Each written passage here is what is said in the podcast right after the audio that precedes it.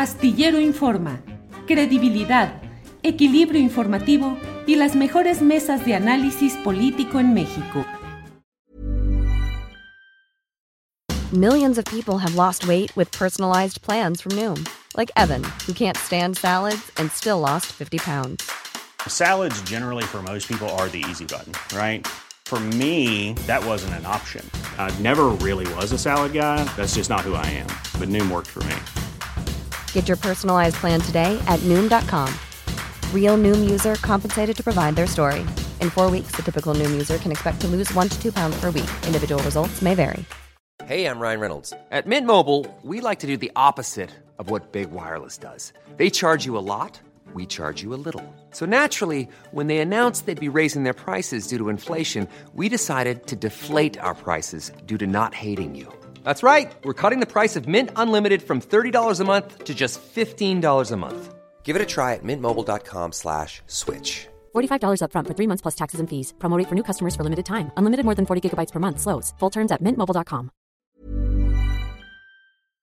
Astillero Informa, credibilidad, equilibrio informativo y las mejores mesas de análisis político en México. La una de la tarde, la una de la tarde en punto y ya estamos en Astillero Informa. Gracias por acompañarnos en este esfuerzo de información, de análisis, de comentarios, de entrevistas, mesas de periodistas que usted sabe y conoce a lo largo de esta semana. Hay mucha información, información muy interesante y de toda ella vamos a dar cuenta en esta transmisión que será en Astillero Informa de 1 a 3 de la tarde con un copetito de 15 minutos para hablar de 3 a 3 y cuarto con José Reveles, periodista especializado en asuntos como los que hoy tienen eh, a resguardo a Luis Cárdenas Palomino, que fue el brazo derecho de Genaro García Luna. Pero de todo esto nos va a informar a detalle nuestra compañera Adriana Buentello, a quien saludo con el gusto de siempre. Adriana, buenas tardes. ¿Cómo estás, Julio? Muy buenas tardes. Saludos a todos los que ya nos están viendo. Julio, iniciamos la semana muy fuerte informativamente, hablando precisamente Luis Cárdenas Palomino, ex titular de la División de Seguridad Regional en la Secretaría de Seguridad Pública en el sexenio de Felipe Calderón y colaborador cercano de García Luna, preso actualmente en Estados Unidos. Bueno, Luis Cárdenas Palomino fue detenido la madrugada de este lunes en Naucalpan, Estado de México, en un operativo en el que participó la CEMAR, la Secretaría de Marina. Eh, comentar, Julio, que la Fiscalía ya ingresó precisamente a Cárdenas Palomino en el penal de máxima seguridad en el altiplano, por lo que en las próximas horas deberá comparecer ante un juez. Y en la conferencia mañanera sobre la detención precisamente de Cárdenas eh, Palomino, el presidente explicó que se debía que pues era el segundo de García Luna y existía una investigación en la fiscalía. Además señaló que su detención es parte pues de este proceso para que no haya impunidad en su gobierno. Escuchemos. Pues es parte de lo que se está eh, debatiendo aquí. El señor Cárdenas Palomeque era el segundo, perdón, Cárdenas, Cárdenas Palomino, era el segundo de García Luna. Y pues tenía una investigación abierta en la fiscalía y se le detuvo eh, porque ya no hay impunidad. Eh, y eso pues ayuda mucho.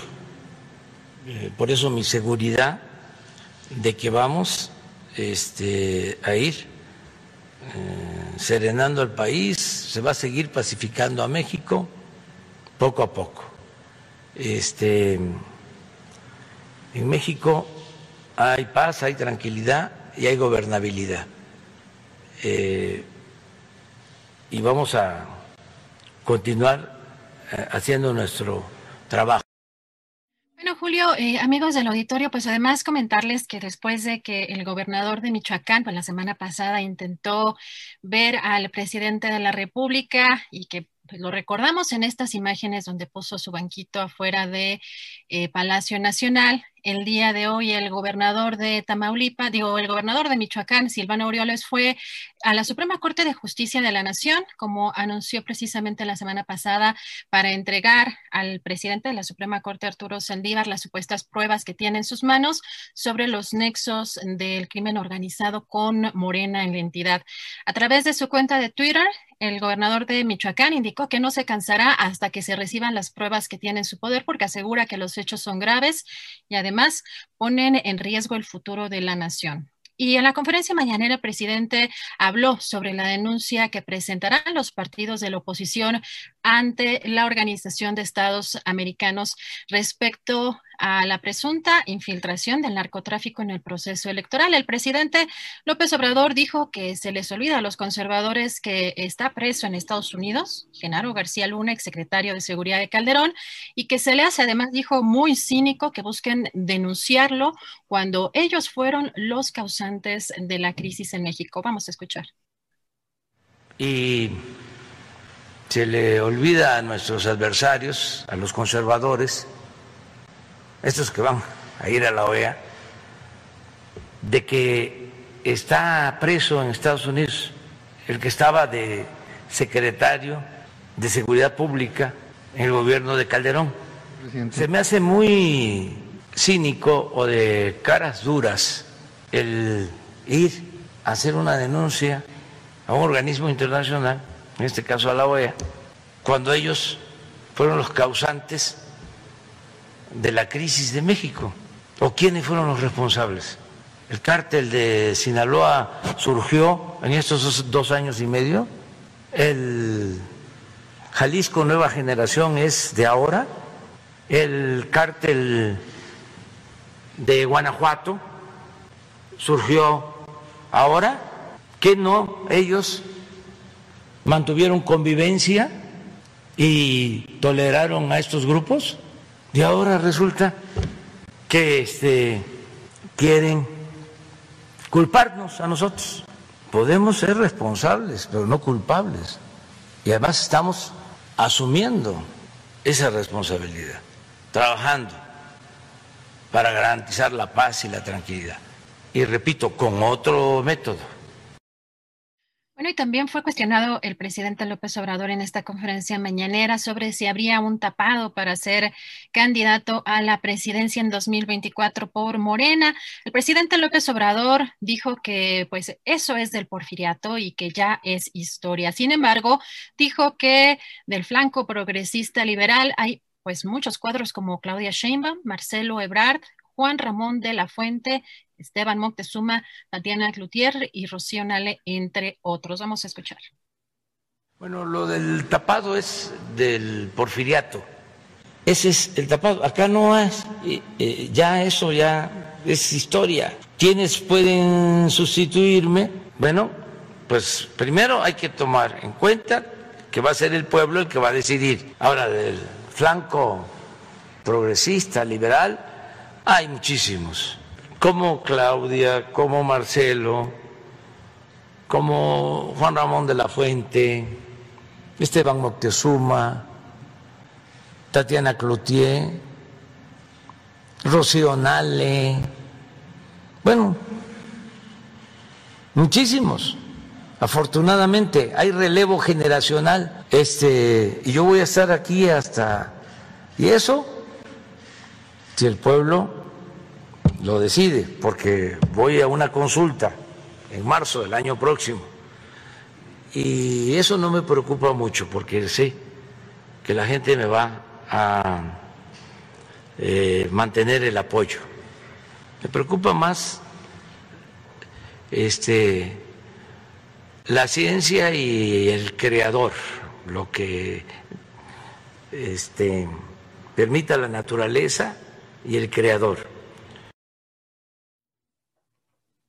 Bien, pues muchas gracias a Adriana Buentello por esta selección de las noticias más relevantes de esta mañana y este mediodía. Como siempre, Adriana Buentello con la información más relevante. Y bueno, me llama la atención antes de que pasemos a una entrevista con el escritor Fabricio Mejía, pues me llama la atención este señalamiento del presidente López Obrador en el sentido de los muchos cuadros que dice que hay para poder aspirar a la candidatura presidencial de 2024.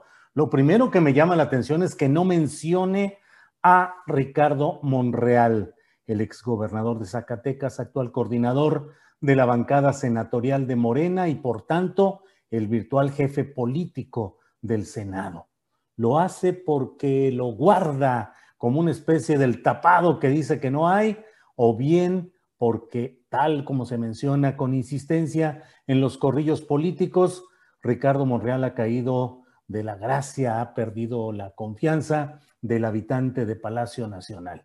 De los nombres que menciona el presidente López Obrador, pues yo debo decirle que de lo que veo ahí, solo hay un cuadro realmente emanado de la corriente más de izquierda dentro del amplio frente llamado Cuarta Transformación, que es Claudia Sheinbaum con sus bemoles y sus claroscuros, pero pues es el único cuadro que yo veo que realmente proviene, digamos, de la línea o la escuela política del obradorismo. Marcelo Ebrard, como usted sabe, pues es un cuadro salido de una práctica fundacional dentro del PRI, del equipo de Manuel Camacho, es decir, del equipo operativo de Carlos Salinas de Gortari.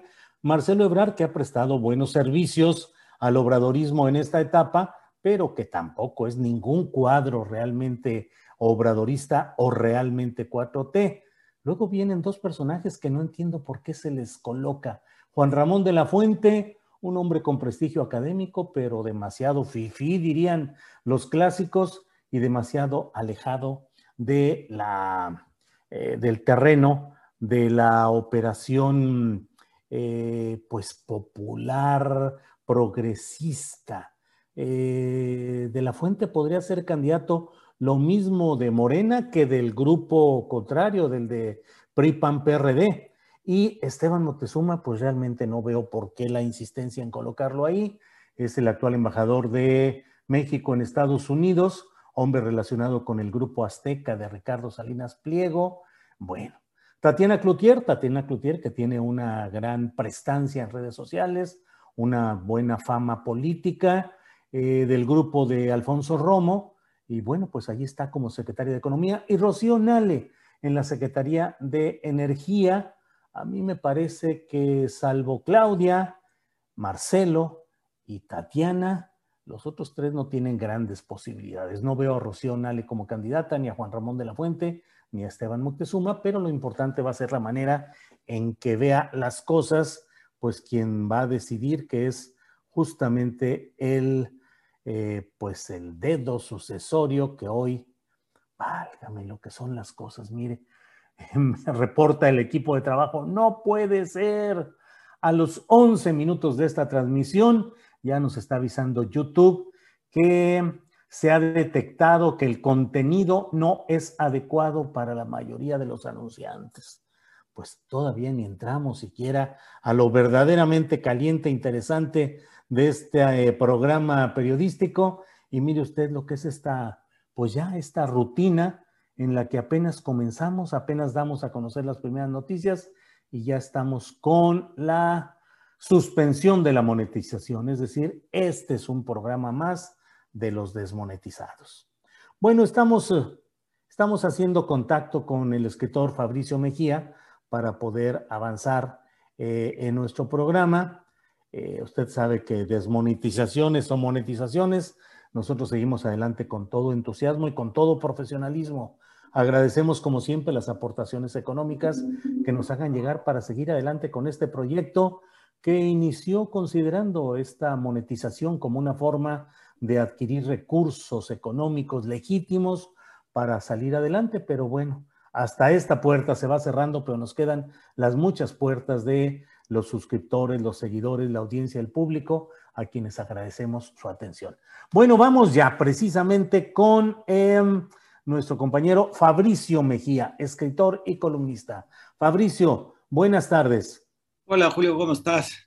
Bien, Fabricio, qué gusto de saludarte. Y leyendo tu artículo de esta semana que ha tenido muchas reacciones, yo he visto la mayoría de comentarios positivos, desde luego de, quienes eh, siguen la 4T, pero también de personas a quienes ha llamado mucho la atención lo que has planteado respecto al sentido real de esta consulta para esclarecer eventuales hechos delictivos de ex servidores públicos del pasado. ¿Qué es lo que planteas, eh, Fabricio, ante estas críticas que pretenden deslegitimar o desalentar la participación en esta consulta? Por favor, Fabricio. Sí, eh, eh, digamos, una de las principales críticas que le ha hecho la oposición, porque hay que recordar que la oposición no está optando por votar en contra de que se enjuicie a los expresidentes, cosa que sería eh, legítima, normal, sino que han tomado la opción de atacar, desestimar, desautorizar la propia consulta, diciendo que se aplique la ley y que ya no se consulte a la gente, ¿no? Y entonces, bueno, además de que se olvida eh, que esta consulta, bueno, es constitucional, eh, la pregunta con toda su nebulosidad está aprobada por la Suprema Corte de Justicia, es decir, que es legal. Eh, además de eso, digamos, es eh, un momento eh, de participación ciudadana inédito en este país, después de que 171 países en el mundo aplican consultas para distintos temas y de distinto tipo. Es la primera vez que nosotros tenemos una consulta popular avalada por la Suprema Corte que va a organizar mal o bien el INE. Y entonces, este argumento, digamos, de que se aplique la ley, pues, si se aplicara la ley ya estarían en la cárcel los expresidentes eh, y sus secretarios de gobernación y de seguridad pública, etcétera. Pero aquí de lo que se trata es de otra cosa. El tema no es aplicar o no aplicar la ley. El tema es eh, la, posibilidad como sociedad de establecer un cierre eh, con el pasado de tal manera, digamos, que indiquemos eh, en el, desde el presente, indiquemos que eso estuvo mal, que hay víctimas legítimas, hay dolores, hay agravios, hay eh, saqueos a los bienes de la nación que ocurrieron en esos años. Eh, por otro lado, motivarnos, digamos, a la, a la, acción, que sería esta consulta en primera instancia, y después la idea de que esta consulta es hacia el futuro, es para que no se repita es decirle eh, a la gente que sufrió pérdidas por el FOAPROA, por eh, la guerra contra el crimen organizado de Calderón, eh, por los saqueos a Pemex, por la venta de los bienes de la nación, decirle que la sociedad está preocupada, que no lo vimos como una necesidad, que no lo vimos como algo normal y que estamos preocupados por eso por la restitución de, ese daño en la medida de lo posible y por otra parte estamos ocupados en que no se repita.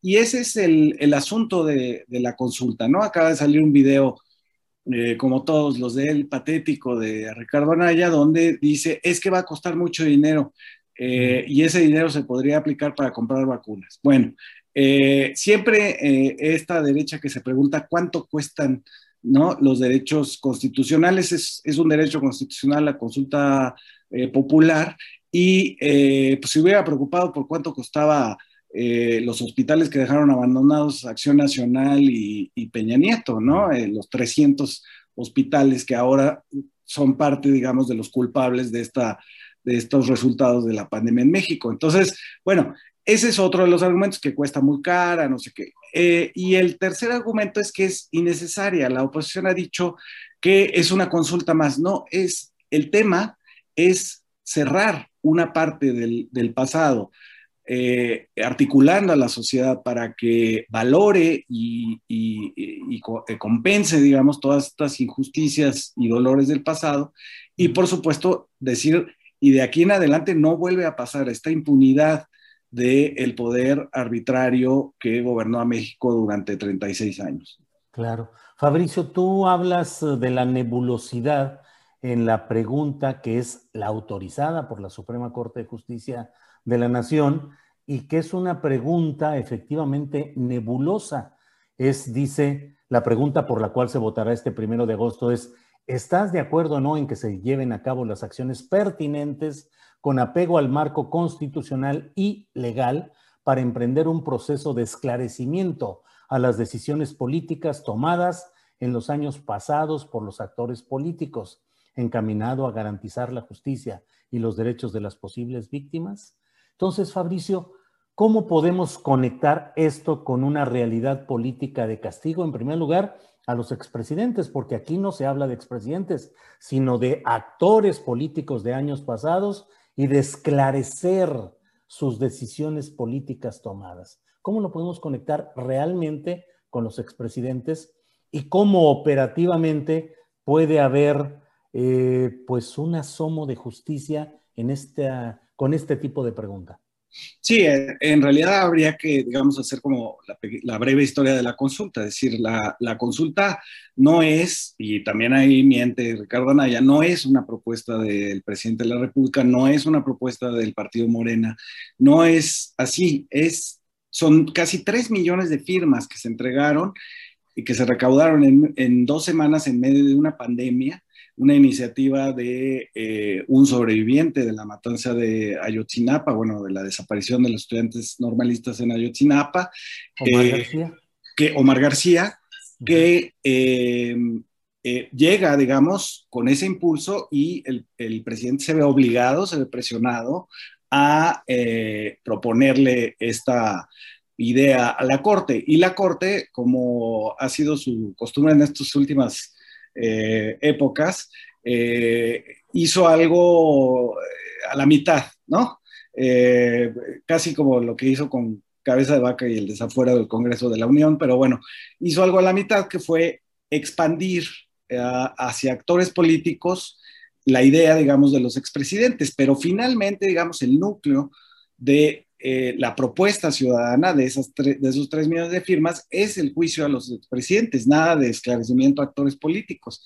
Pero esas son las cosas que hay, con las que hay que lidiar, digamos, entre un ambiente de... Eh, que quiere justicia, que quiere eh, que se enfrente este pasado, donde se le reconoce a las víctimas de este pasado que existen, que son reales, que esos agravios son efectivos, eh, y que no eran necesarios, por supuesto, eh, con eh, esta cosa formalista, digamos, de la Suprema Corte de los abogados, digamos, de tratar un poco de escurrir el bulto. Yo lo que diría es, no pensemos en que, en que es, es, es, tan nebulosa, sino que está abierta, digamos, y que podría involucrar incluso a gobernadores o a secretarios de seguridad pública o a secretarios de gobernación, porque se trata de actores políticos. Entonces, pero digamos, en el, en el ánimo de la sociedad mexicana se sabe que esta es la consulta para enjuiciar a los expresidentes. Y tiene otro, eh, otro, eh, otra condición, que es que eh, necesitamos para ello saber qué fue lo que pasó. Por eso la palabra esclarecimiento me parece que está bien, porque es saber ese entramado que hubo de corrupción, de impunidad, en, el, en, el, en, lo más alto de las esferas del poder en México, que eh, propició, digamos, que hubiera esa eh, cantidad de víctimas eh, en esos sexenios desde Salinas hasta Peña Nieto. Fabricio, em, sin embargo, la pregunta concreta y sobre la cual se va a votar, pues es esta que estamos hablando, con esta nebulosidad que tú señalas, y habla de esclarecimiento y habla de actores políticos que pueden ser regidores, síndicos, presidentes municipales, diputados locales, diputados federales, senadores, coordinadores de área, jefes de departamento, directores, eh, subsecretarios, secretarios de Estado y expresidentes. Eh, queda claro, Fabricio, que en realidad no es una consulta, la formal, la concreta, para enjuiciar expresidentes? Sí, bueno, es, es lo que la gente de, decida, digamos, ¿no? No tanto la, Suprema Corte. El, la consulta, según yo lo veo, no es un punto de llegada, es un punto de partida eh, para eh, democratizar la democracia mexicana, para eh, abrirla, digamos, a las opiniones de consenso o mayoritarias eh, del interés general público en México. Eh, a partir, digamos, de esa votación del primero de agosto, lo que se implica, digamos, es una organización para poner en claro eh, todos los delitos que, que, cometieron los expresidentes, ahí se va a modular, digamos, la, la, pregunta, y por otro lado, para darle seguimiento y presionar a la autoridad, a la Fiscalía General de la República y a los jueces, ¿no? Eh, yo creo que eso es exactamente lo que, lo que tiene que suceder, no verlo, digamos, como un punto de llegada donde ya fui a votar y quién sabe qué, vaya a hacer eh, la Fiscalía, sino eh, decir, esto fue lo que dijimos, estamos preocupados como sociedad por lo que pasó y no queremos que se repita. ¿Tú qué vas a hacer? Eh, y tener, digamos, una idea de lo que es el derecho a saber y también de darle seguimiento a lo que vaya haciendo y a la velocidad con la que vaya haciendo esto la fiscalía, ¿no? Claro. Fabricio, ¿cómo impulsar y cómo empujar en esta consulta si el propio presidente de la República está en contra de ese sentido y no va a ir a votar en ella? Bueno, el presidente creo que ha dicho que está a favor de la, de la consulta, pero que de, votar votaría no, ¿no? desde su punto de vista, pues él no cree en, eh, eh, en el gasto político y social que implica efectivamente a nivel de conflicto el que veamos hacia el pasado y eh, tratemos de sopesar como sociedad eh, los agravios que se cometieron en, en, dos rubros, digamos, en corrupción y en represión. Eh, él dice, bueno, este, a mí me, queda muy poco tiempo y tengo que ver hacia el futuro. Bueno, él como presidente tiene que hacer eso, pero como sociedad es fundamental. no olvidar tener una memoria esclarecedora de lo que pasó, de estas de estos vínculos, de esta mafia que nos gobernó eh, durante tanto tiempo con toda impunidad, que además estaban convencidos de que no les iba a pasar nunca nada, en que podían decretar una guerra contra el crimen organizado con un secretario de seguridad que era parte de un cártel de la droga y que no iba a pasar nada, que no iba a pasar nada si firmaban eh, las deudas de las empresas eh, dentro del rescate bancario del FOAPROA, que no les iba a pasar nada si eh, eh, sus hijastros inventaban una empresa petrolera de la nada y les daban contratos en Pemex. Eso es lo que tenemos que decir como sociedad, yo no soy el presidente, como sociedad, eh, que no queremos que vuelva a pasar y que además queremos que se resarza el daño en la medida de lo posible a todo lo que pasó.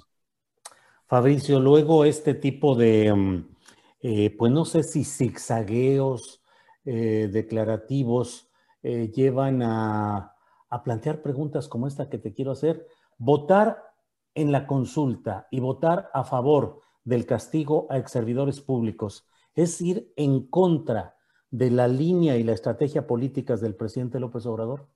No, yo creo que no, yo creo que todo lo contrario, es, es uno de los, o será uno de los puntos culminantes de la, de la 4T como movimiento, como esta democracia plebeya que le pone un freno al neoliberalismo más eh, sangriento, más corrupto, eh, que es eso finalmente la 4T. Y eh, me parece, digamos, que el, presidente ha, llamado a, digamos, a que la ola lo lleve, ¿no? incluso hace este gesto de, de, que pasa la ola, ¿no?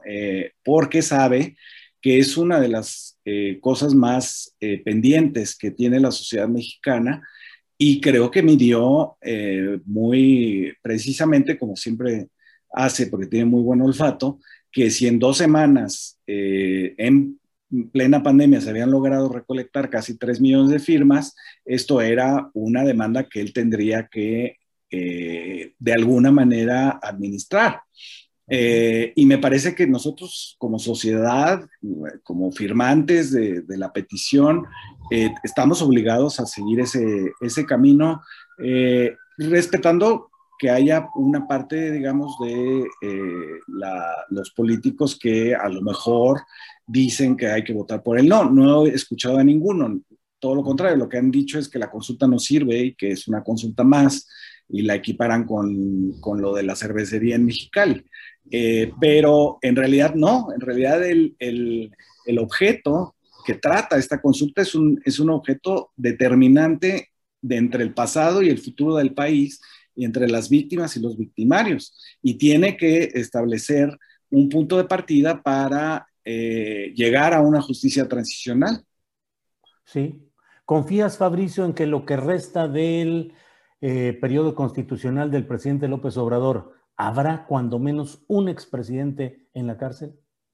Yo creo que sí, yo creo que hay que presionar como sociedad a la fiscalía, eh, los tiempos de esta fiscalía, y creo que coincidirán varias, varios procesos, digamos el proceso de, García Luna, bueno, que hoy tuvo ahí un, avance con la detención de, Cárdenas Palomino, eh, el, eh, eh, todo el, entramado, digamos, de las investigaciones de la Unidad de, Inteligencia Financiera tienen que acabar por caer, digamos, en algún tipo de castigo a alguno de los expresidentes o a varios de los expresidentes.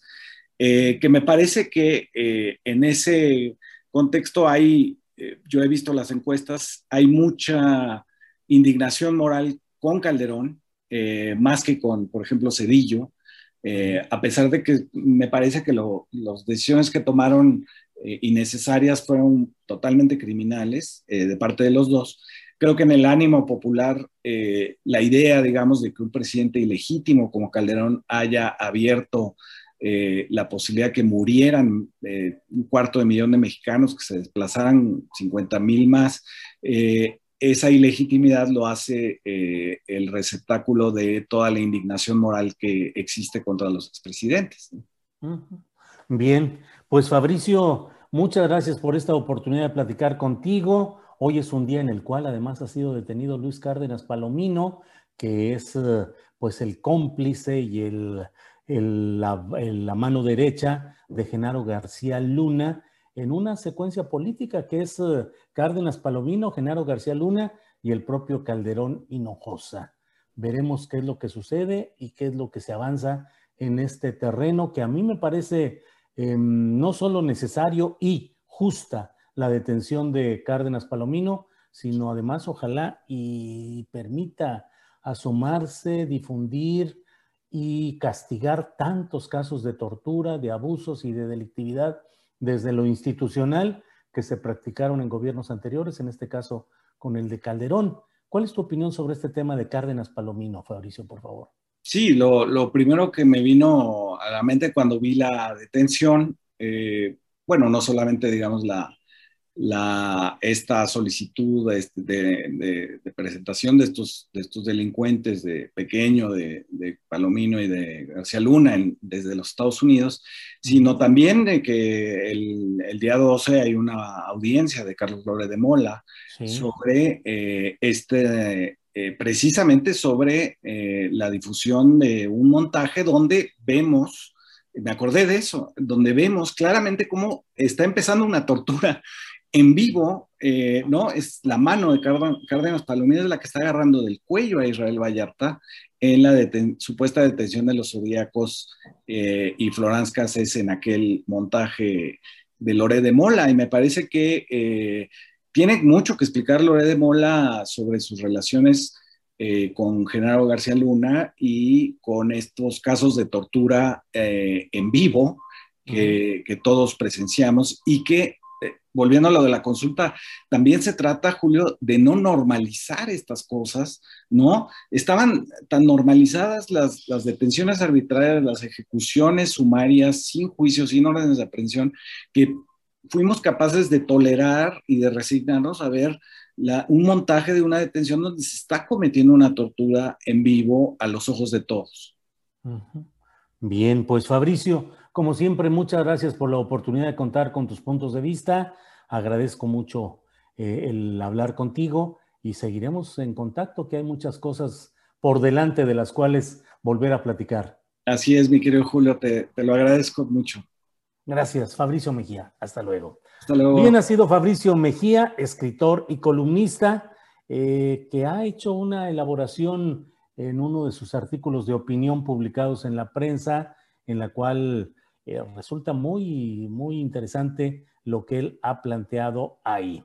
Eh, bueno, pues eh, vamos a continuar con este programa y vamos ahora a enlazarnos con Claudia Villegas, nuestra compañera, que es, como usted sabe, periodista destacada en asuntos de economía. Vamos, por favor, con Claudia Villegas. Bien, continuando con la programación de Astillero Informa de 1 a 3 de la tarde, tenemos eh, la entrevista con nuestra compañera Claudia Villegas, directora de la revista Fortuna, colaboradora de la revista Proceso, profesora de periodismo. En fin, siempre es un gusto platicar con Claudia Villegas, a quien saludo. Claudia, buenas tardes. Buenas tardes, Julio. Un abrazo y un saludo a todos. Gracias, Claudia. Claudia, pues como cada lunes con muchos eh, temas interesantes eh, para extender la mirada sobre el panorama económico, eh, de tal manera que, pues Claudia, ¿de qué nos deseas hablar en esta ocasión, por favor? Muchas gracias, Julio. Pues iniciamos la última semana de gestión del secretario de Hacienda, Arturo Herrera, y lo hace con una participación en la reunión que tendrá lugar en Italia del grupo de los 20, del G20. Y en esa reunión se va a tocar un tema muy importante que es este impuesto mínimo a las multinacionales, un impuesto que se ha dicho puede ser del 15%, que no es otra cosa, Julio, que bueno, el impuesto sobre la renta que multinacionales inversionistas tienen que pagar pues por la plusvalía que les generan sus inversiones, pero que desde hace varias décadas se ha puesto muy de moda, Julio, que las multinacionales, los inversionistas, primero usen paraísos fiscales y después los inversionistas que tengan estas, estas participaciones a través de instrumentos offshore. Y buscando material para platicarles de este tema, pues acabamos de tener la noticia de que JP Morgan decide irse de México. ¿Y por qué decide irse de México un banco de inversión del nivel de JP Morgan? Pues por la sencilla razón de que la mayor fiscalización que aplica aquí desde hace pues ya dos años el gobierno eh, del presidente López Obrador pues no les gustaba. Y entonces dijeron, te traslado BBVA mi cartera de clientes en banca de inversión y yo me quedo con mis clientes que se quieren ir a eh, legislaciones fiscales laxas, Julio.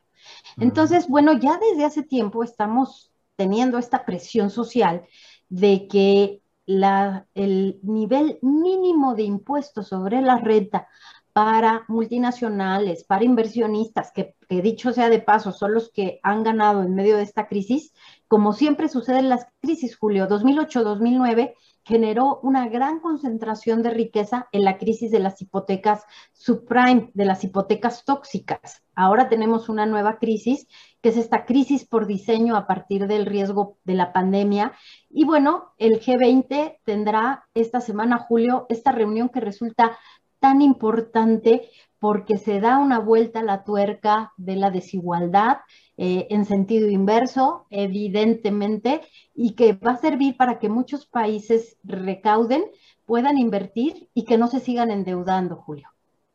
Eh, Claudia, ¿y esta, eh, esta posibilidad o pretensión de establecer un impuesto a estas transnacionales, en el caso específico de México, ¿qué puede generar? ¿Un, una mayor desconcierto o animadversión de transnacionales hacia políticas fiscales en México, salida de más capitales. ¿Qué puede suceder, Claudia?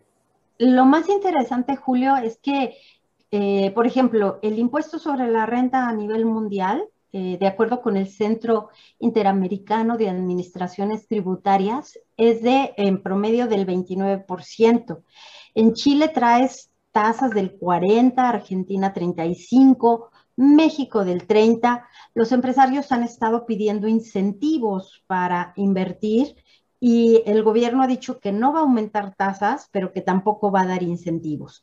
Lo más interesante es que como va a ser una regulación a nivel mundial, Julio, de pronto no vas a tener la necesidad de aumentar impuestos, sino que vas a observar casos como Peñoles, Grupo Peñoles, que tiene su sede y que ya tiene su razón social en Londres, como lo publicitaron y lo dieron a conocer, o de algunas otras empresas que se fueron a Irlanda para pagar menos impuestos. Entonces, la ley, tomando en cuenta, en cuenta estos acuerdos en el marco del G20, les va a requerir, oye, necesitas tributar aquí, necesitas reportar aquí, y no va a haber un incremento de impuestos, sino va a haber, digamos, como lo ha venido haciendo el Servicio de Administración Tributaria, una regularización en función de estos acuerdos.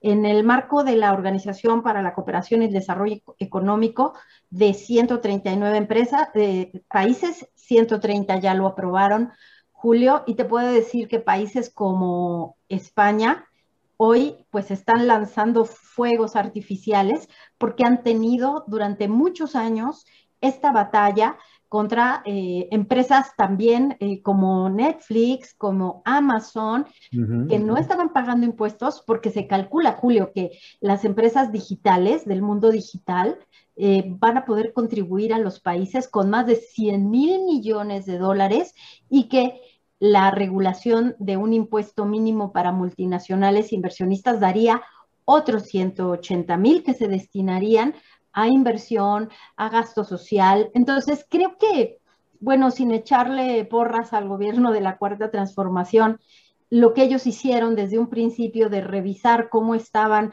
eh, las empresas pagando impuestos y vigilando cómo hacían un ejercicio de extracción de renta, parece que es el camino que ahora el G20 desde Estados Unidos, Yellen eh, fue la que más lo impulsó, eh, Julio, contrario a lo que hacía Trump. ¿Se acuerdan ustedes? Que nos quitaron varias inversiones, por ejemplo, una empresa de elevadores que se fue porque ellos tenían en otro estado de la Unión Americana tasas más bajas. Y eso lo propiciaba Trump. Y otro tema, Julio, pues es el de los paraísos fiscales, ¿no? Que ya parece que hay requiem, hay un RIP para los paraísos fiscales como Andorra, la Isla del Hombre, eh, todos estos paraísos fiscales, la propia, eh, bueno, pues varias eh, legislaciones en donde podías ir a invertir, Panamá, por ejemplo, Julio. Pues muy interesante todo lo que puede derivarse de esa reunión del G20.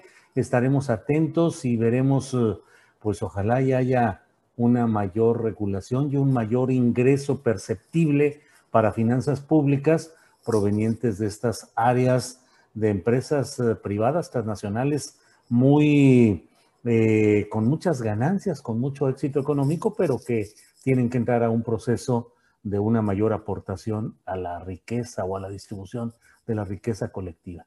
Pues como siempre, eh, un gusto, Claudia Villegas, tener tu comentario, tu análisis, las perspectivas económicas. Gracias a reserva de lo que quisieras agregar, estimada Claudia.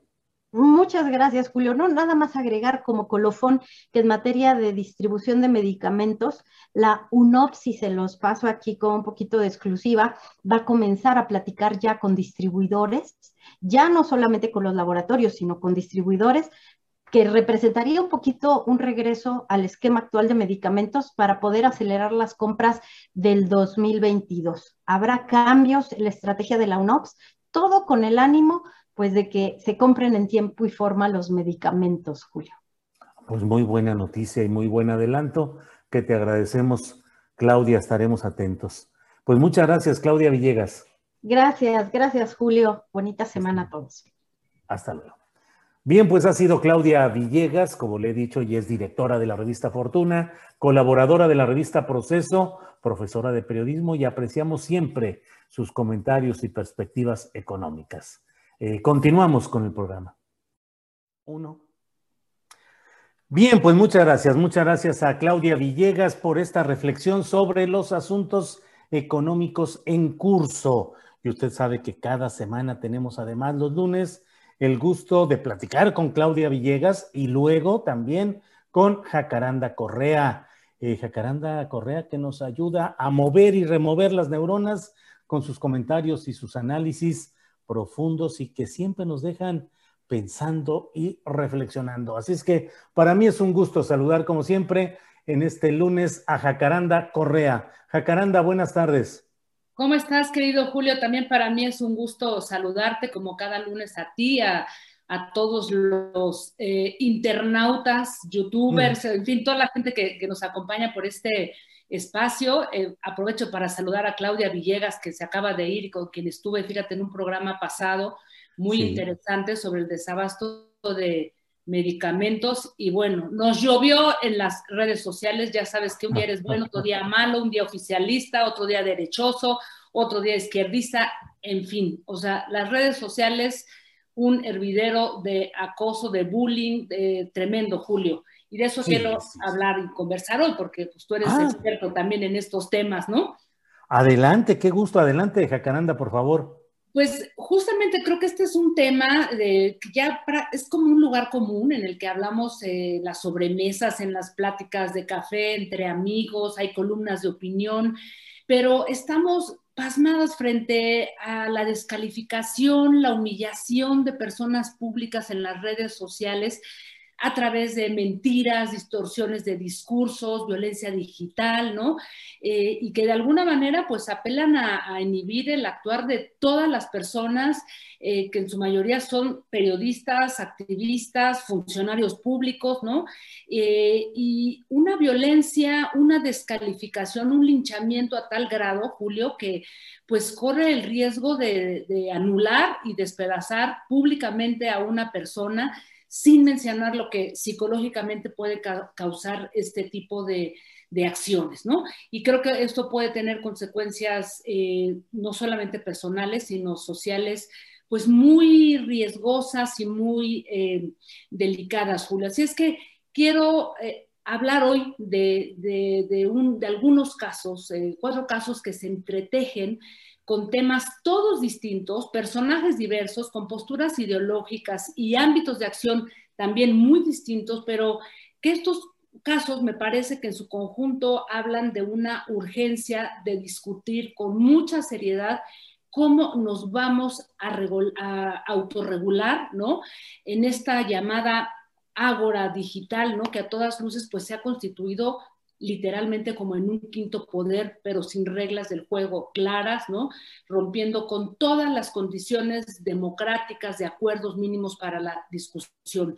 Y esto, Julio, nos vuelve rehenes de grandes corporaciones transnacionales que trafican con nuestros datos y se aprovechan de las fobias, las filias, odios y pasiones más bajas de la gente para seguir haciendo dinero y para echarnos a pelear y en muchos casos sin llegar a acuerdos. Así es que comienzo por eh, la mención de estos temas, Julio, em, en un ánimo de entender qué es lo que está pasando, ¿no? Con diferentes nombres, pero pues a dónde vamos a llegar, Julio. Eh, comienzo por el caso de la colega Penilei Ramírez, que quien, como recordarás en su columna en donde hablaba de las irregularidades de, eh, de, la adquisición de la vacuna Cancino, entre otras cosas, ¿no? Pues empezó a recibir una serie de ataques misóginos, violentos, de discriminación y de xenofobia realmente terribles, ¿no? Hugo López Gatel en el otro extremo, ¿no? Este, totalmente descontextualizado, ¿no? Con una declaración que, que, le acusaban de haber señalado literalmente golpistas a los padres de familia y a los niños este, eh, con cáncer, una declaración pues, que fue machacada hasta el hartazgo y usada por partidos políticos de oposición oportunistas, ¿no? Para crucificarlo y decir que lo iban a denunciar penalmente en cortes internacionales. Tú, Julio, que pues ya eres cliente de, las tendencias y los trending topics, ¿no? Desde marzo, cuando eh, anunciaste y hiciste aquella entrevista a Clara Luz eh, Flores, eh, que fue tan mencionada y, y en donde pues se desnudaban todos sus vínculos con la secta Nexium y Kit ¿no? Y pues todo tu trabajo que de alguna manera conlleva a un, a un trabajo crítico, ¿no? Que eso es lo que debe de hacer el buen periodismo. Y esto, en días pasados, otra vez volvieron a sacar tu historia de que formabas parte de un movimiento guerrillero y que estuviste involucrado en el secuestro de un empresario, del empresario Sada, en fin, y terrible porque además sacan la foto, tú vuelves a poner este programa en el que estás incluso conversando con tus hijos en donde, en donde explicas que esto no es cierto y, dan los motivos eh, que llevaron a esa fotografía. Y no conforme con ello, bueno, hasta te pusieron un apodo en las redes, el carnicero de San Luis, que yo me moría de la risa, la verdad, pero este, en serio es increíble, este, Julio, digo, solamente porque tienes una solvencia este, periodística muy sólida, pero si no, de paso, te destrozan. Y el pilón, Julio, que es lo que diría yo eh, en este momento, que pareciera que no está vinculado con esto, pero sí, es el de la polémica youtuber que se encuentra em, pues en el ojo del huracán, ya detenida, Just Stop, ¿no? A quien se le acusa de pornografía infantil. Y más allá de la discusión que están ahora eh, estableciendo pues varias amigas, seguidoras, ¿no? Sus propios abogados, ¿no? De alguna forma creo que esta, esta chica contribuyó a describir la, violación que, sufrió eh, esta joven Ainara Suárez, a revictimizarla y a humillarla ante sus miles de seguidores, ¿no? Y eh, todo esto, Julio, sin, decir que esta chica, ¿no? Digo, aquí yo no soy Ministerio Público, no soy juez, la, justicia tendrá que tomar eh, su, darle el veredicto, pero creo que esta chica en su espacio ha sido muy eh, clasista, racista, ataca a las mujeres por su condición física. O sea, ojo, porque no solamente es este caso, sino todo lo que ha fomentado desde ese espacio. Y de alguna manera, Julio, todo esto que, estos casos que, como te decía, están en, trincheras distintas, nos llevan a un punto que tiene que ver con que qué vamos a hacer con estos espacios que de alguna manera se han vuelto en muchos casos espacios libertarios, espacios de llamados a la acción para ir contra abusos de la autoridad, pero al mismo tiempo nos han vuelto eh, rehenes de un espacio que es tierra de nadie, en donde no hay una autorregulación. Y, y seguimos viendo todos los días caso tras caso, este, Julio, en donde los linchamientos y esta especie de bullying digital se vuelve una cosa cada vez más preocupantes, ¿no?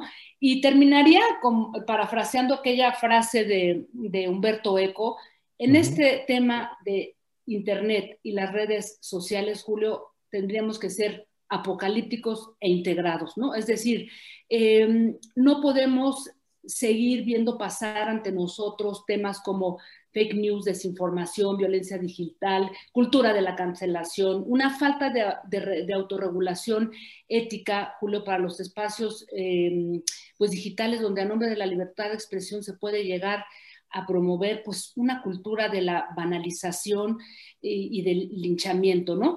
Y termino esta frase, fíjate, de un libro de Nayef Yeya de reciente aparición que se llama Mundo Dron, en donde dice algo que es muy cierto, yo suscribo porque dice Nayef Yeya, ¿no? Que nos hemos vuelto proveedores, clientes, vasallos y usuarios en una extraña economía dominada por empresas que no producen nada, pero que acumulan y controlan el tráfico, los recursos en su beneficio, generando miles de millones de dólares, y aquí agrego yo, mientras nos estamos peleando y despedazando en esta, entrecomillada, agora digital, Julio.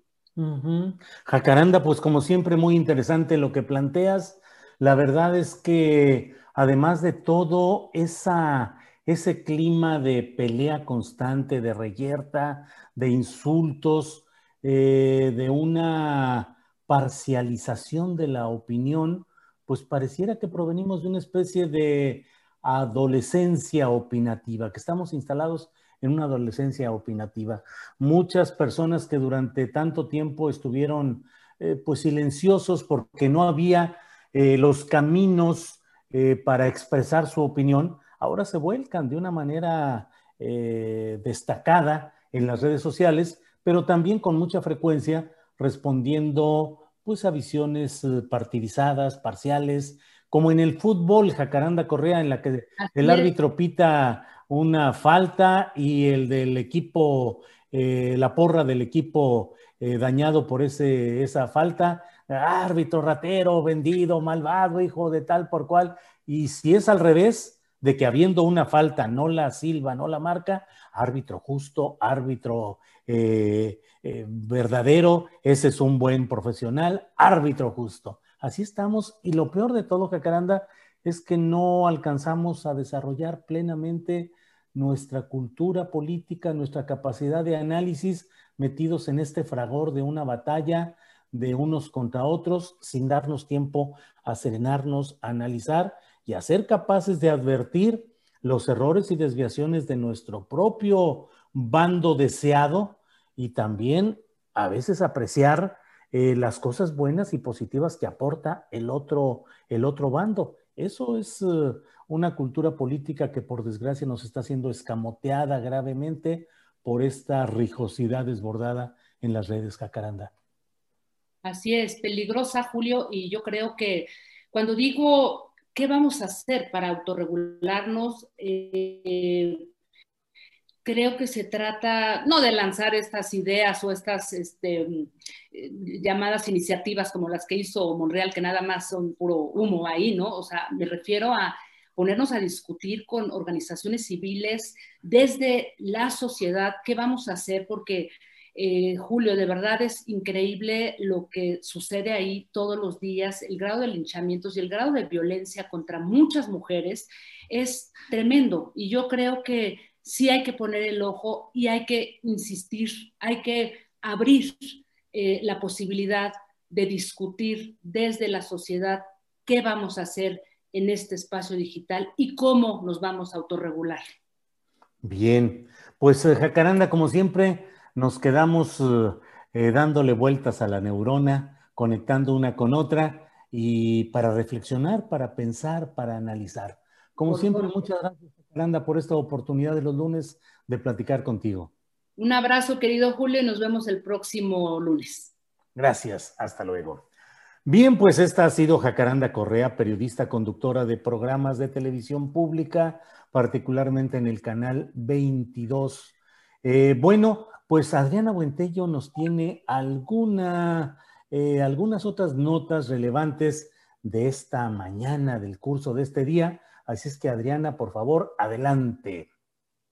Julio, en la conferencia mañanera se dan pues eh, muchos acontecimientos interesantes y sin duda uno de ellos, que también, eh, Julio, me gustaría que ponerlo a consideración de nuestra audiencia, eh, lo que sucedió hoy con el caso del, del reportero, del periodista de Univisión, Jorge Ramos, que por un lado eh, dijo que pues era un periodista independiente, pero también se acreditó como periodista de Univisión y el periódico Reforma. Eh, vamos a, a ver este segmento, Julio.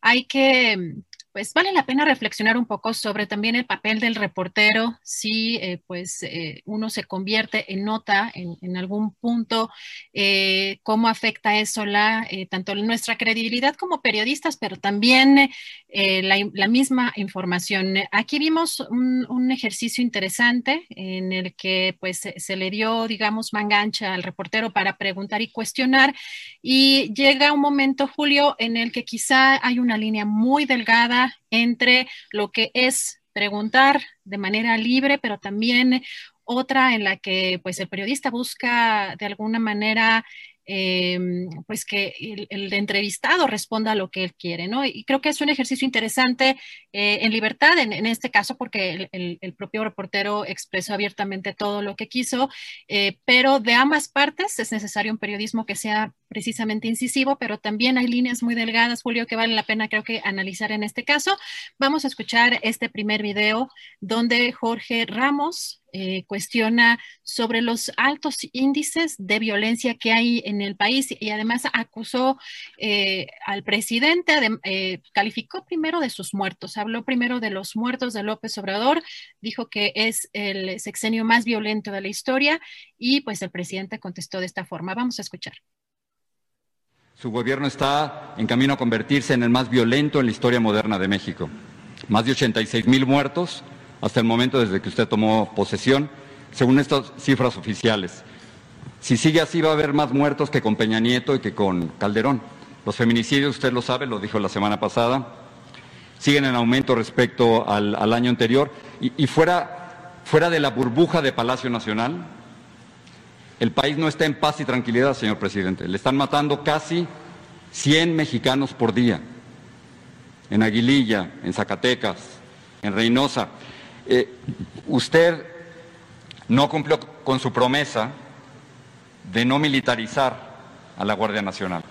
Y ya lleva casi la mitad de su gobierno y sigue todavía culpando a otros expresidentes por lo que usted no ha podido hacer. Así que mi pregunta es, si usted cree que su estrategia de abrazos y no balazos ha sido un verdadero fracaso, están los muertos, están todos ahí. Y si va a pedir ayuda, porque hasta el momento no se ha podido. Pues yo no coincido contigo, fíjate que eso es lo bueno de la democracia, el que no todos eh, pensemos igual, eh, el que podamos discrepar con respeto y con diálogo. Mira, hemos avanzado, ahora sí que yo tengo otros datos y no es una burbuja, porque no me gusta el autoengaño eso corresponde a los demagogos y a los hipócritas.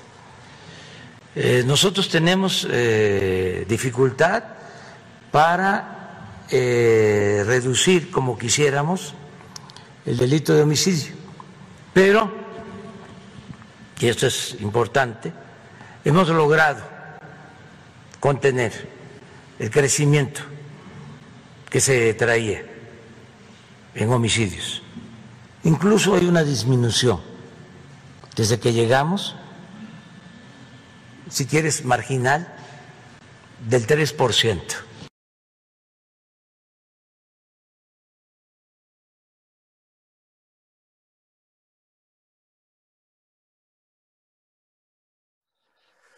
Bueno, pues estos son los planteamientos de Jorge Ramos, el periodista de Univisión. Eh, bien presentado el tema por Adriana Buentello. Y bueno, vamos a poner ya a continuación la mesa de las mosqueteras, pero antes vamos a tener un pequeño promocional eh, de nuestro programa y regresamos de inmediato con la mesa de las mosqueteras con Carolina Rocha, Elisa Alanís y Adriana Buentello. Gracias.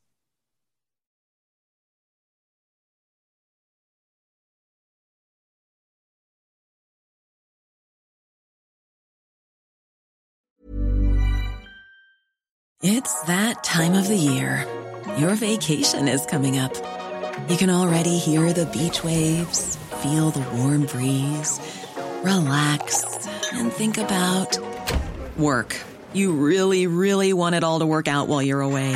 Monday.com gives you and the team that peace of mind. When all work is on one platform and everyone's in sync, things just flow wherever you are. Tap the banner to go to Monday.com. I'm Sandra, and I'm just the professional your small business was looking for. But you didn't hire me because you didn't use LinkedIn jobs. LinkedIn has professionals you can't find anywhere else, including those who aren't actively looking for a new job but might be open to the perfect role, like me. In a given month, over 70% of LinkedIn users don't visit other leading job sites. So if you're not looking on LinkedIn, you'll miss out on great candidates like Sandra. Start hiring professionals like a professional. Post your free job on linkedin.com/people today.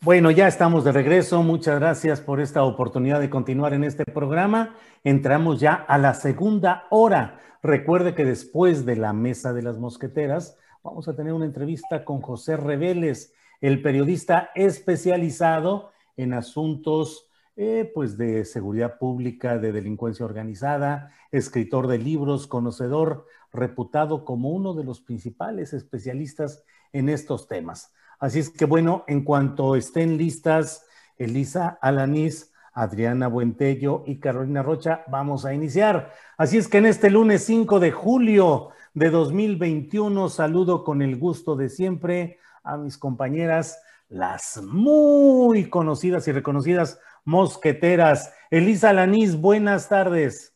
Hola, querido Julio, Adriana Caro, buenas tardes a todos quienes nos ven, nos siguen, qué gusto. Gracias. Eh, Carolina Rocha, buenas tardes. Hola Julio, Adriana, Elisa, ¿cómo están? Este, ¿qué tal, eh? Planeábamos algo en la mañana Y este país, que es surreal, ya nos va a hacer seguramente entrar en otros temas. Uno no puede planear en México, la realidad nos rebasa. Así es, fíjate lo que son las cosas. Eh, efectivamente, la expectativa noticiosa de este día era otra y de repente llega el torbellino informativo y nos mueve todo. Eh, Adriana Buentello, buenas tardes en esta faceta en la mesa de las mosqueteras. Buenas tardes, Elisa, Caro. Buena semana a todos. Muchas gracias. Bien, Adriana. Eh, Elisa Lanís, ¿qué opinas de la detención de Luis Cárdenas Palomino? ¿Qué significa? ¿Qué tanto implica la relación con Genaro García Luna, con Felipe Calderón? Eh, ¿Qué impacto crees que pueda tener incluso en el caso de Israel Vallarta y el montaje televisivo adjudicado a Carlos Loret de Mola? ¿Cómo ven las cosas? Elisa, por favor.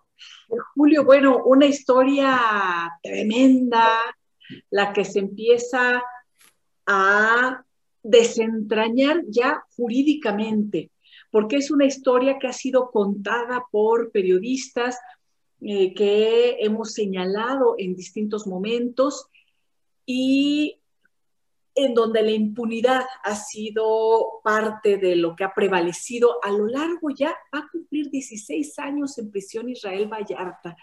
Nada más para dimensionar es que Luis Cárdenas Palomino fue quien lo detuvo, estuvo en este montaje de las televisoras con el entonces gobierno todavía saliente de, de Vicente Fox y en donde se consolida además eh, García Luna como el hombre poderoso en el siguiente sexenio, en el sexenio de Felipe Calderón. Y hay que decirlo que Felipe Calderón, además, en este caso en particular, en donde desde un principio Vallarta y sus familiares denunciaron tortura por parte de Cárdenas Palomino, Ramón Pequeño y su grupo de secuaces, no, no, no fueron escuchados y al contrario, se hizo toda una campaña mediática en contra de estas personas a través todavía del poder de las televisoras y el propio Felipe Calderón, recordarán que se confrontó con el entonces presidente de Francia, con Nicolás Sarkozy, por la liberación que solicitaba Francia de Florence Cassés ante las irregularidades.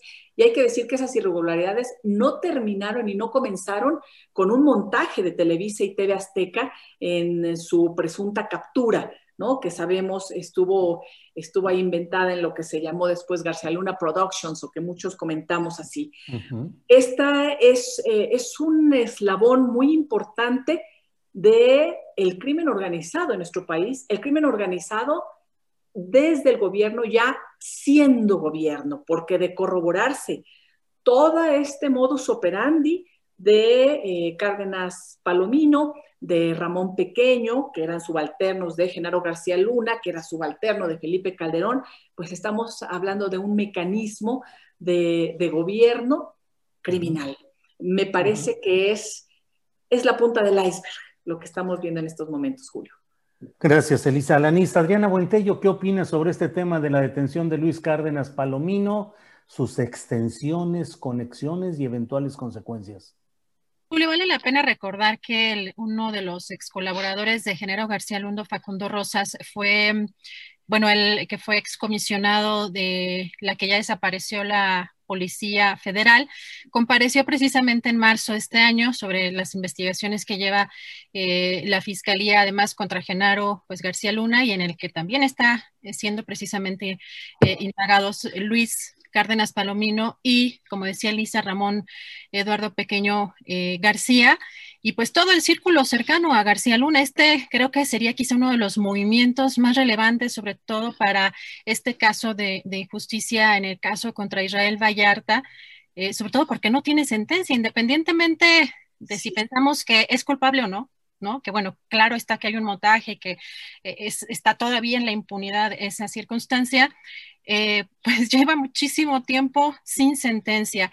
Yo creo que a, mí una de las, de las partes que más me, importa como mexicana y como periodista en estos casos, la verdad es que eh, la implicación que tienen los medios de comunicación y en este caso, cómo o sea, parece que nos da miedo decir que hay periodistas delincuentes, o sea, hay periodistas señalados de ser extorsionadores de empresarios. En este caso, ¿cuál es el papel de un periodista o de un personaje como Loret de Mola en un caso como este. Y recordamos además también en, el caso de esta, de esta detención, cómo precisamente los testimonios eh, recogidos por diferentes organizaciones como la Liga Mexicana por los, eh, la, Defensa de los Derechos Humanos eh, ha dado a conocer estos, estos testimonios, este testimonio de, Israel Vallarta de cómo fue torturado de manera directísima por parte de Luis Cárdenas Palomino, ¿no? Hay unos segmentos incluso en el que señala cómo se paró sobre sus costillas, ¿no? Cómo golpeó, ¿no? Con la mano abierta a Florence Cassé. Eh, yo creo que este es un avance, sin duda, eh, se ve alentador el, camino, ojalá que eh, esto realmente represente pues un combate a la impunidad que hemos vivido durante, que Israel Vallarta ha vivido durante todos estos años, pero sí también quiero señalar esa parte que me parece fundamental, porque esta, este caso no hubiera sido posible sin la participación de un personaje como Carlos Lorete Mola. Gracias, Adriana Buentello. Carolina Rocha, ¿qué opinas sobre la detención de Luis Cárdenas Palomino, las consecuencias que tendrá, en fin, todo este tema? Carolina, por favor. Fíjate, Julio, que, es interesante lo que dice Elisa, que es la punta del iceberg.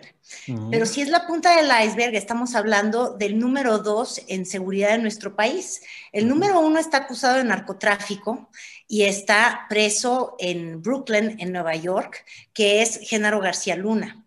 El número dos era justamente Cárdenas Palomino. Y de él consta, como muy bien decía Adriana, en la televisión, pues la forma en la que torturó. Y sí vale la pena destacar, el único periodista que fue invitado fue Carlos Lorete Mola. Los demás medios llegaron porque había una movilización brutal de policías y nosotros, Tebasteca, y sí vale aclarar, llegamos tarde, sentíamos que se nos había ido la nota. Lo que pasa es que no fuimos invitados a hacer el montaje. Entonces, hay evidencia grabada en video de cómo Luis Cárdenas hace un interrogatorio de Israel Vallarta, de cómo, como dice Adriana, golpea a Florence Cassés, y es bien grave. Ahora, el segundo punto, que es muy interesante.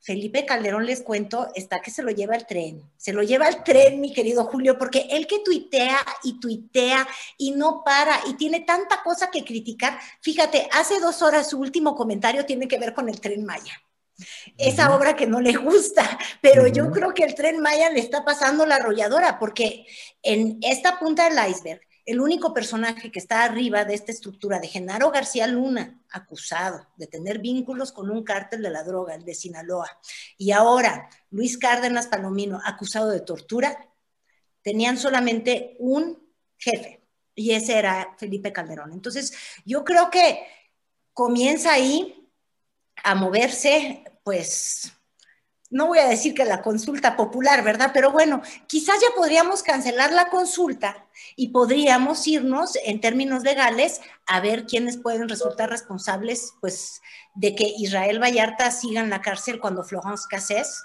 pues, finalmente ganó un caso, está libre desde hace muchos años y la justicia ha sido completamente desigual para un nacional versus una extranjera que fue defendida por su gobierno cuando estaba Sarkozy al frente. Bien, gracias Carolina. Eh, bueno, pues ahorita eh, Adriana Huentello toca el tema de cómo ciertos uh, periodistas o conductores de programas de televisión se pueden prestar a este tipo de montajes, específicamente eh, Carlos Lórez de Mola, de quien Mari Sainz, su esposa, nos dijo la semana pasada en entrevista que está convocado o formalmente Carlos Loret para un careo por la vía cibernética, no presencial, con Israel Vallarta el próximo lunes 12 de julio, que es un proceso largamente pospuesto, con excusas médicas, con ausencias físicas, y finalmente nunca ha habido más que eh, una versión que ya ha dado el propio Loret de Mola, de que él no supo, que no tuvo conocimiento, pues un poco como el propio Felipe Calderón, diciendo que él nunca supo lo que hizo Genaro García Luna y toda su pandilla criminal a lo largo de seis años. En fin, pero Elisa, además de este tema, Pues eh, ya este miércoles viene la segunda emisión del quién es quién en las eh, eh, mentiras de la semana, que es una forma de estar supervisando, enjuiciando, persiguiendo, dicen algunos, el ejercicio periodístico. ¿Cómo ves este tema y cómo esperas que venga una segunda emisión, Elisa?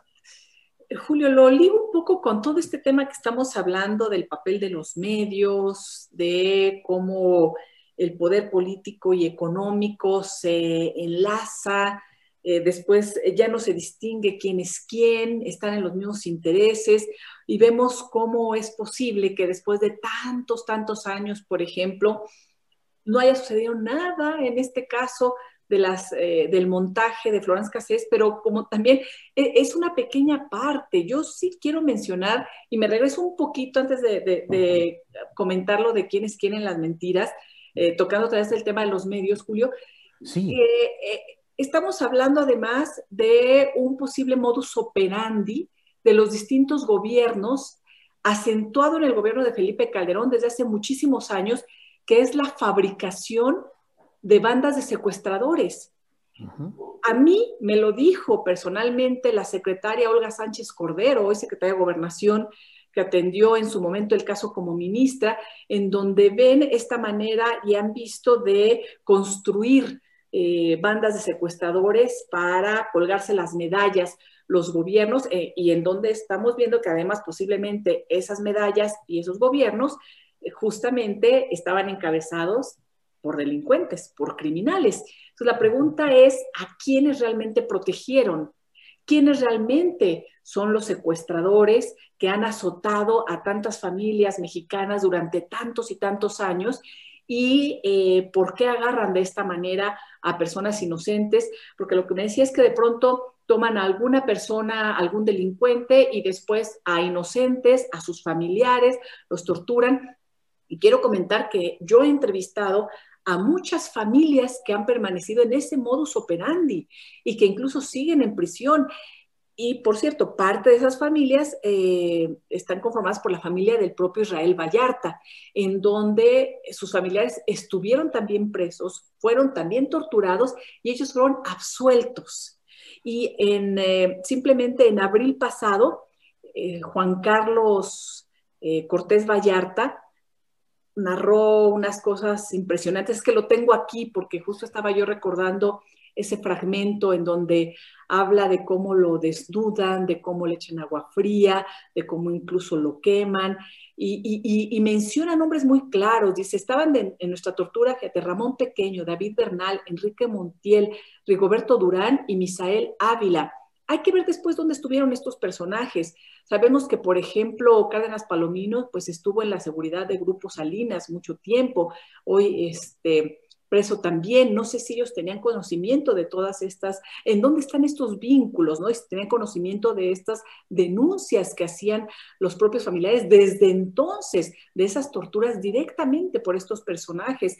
Aquí, por ejemplo, Juan Carlos eh, me narró ahí en, abril cómo em, David Bernal lo agarraba de la cabeza con las rodillas, eh, él es el que le apretaba la nariz, le echaba el agua por la boca, Enrique Montiel se le subía el estómago cada vez que le hacían preguntas, le sacaba el aire, Misael lo agarraba de las rodillas y Rigoberto lo tomaba de los pies.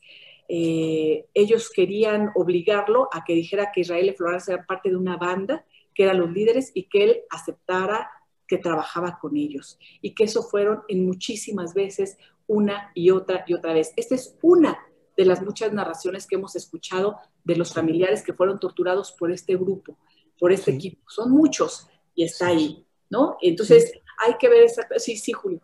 ¿Por qué no? Sí, sí, de acuerdo, lo que quieras abundar en este tema.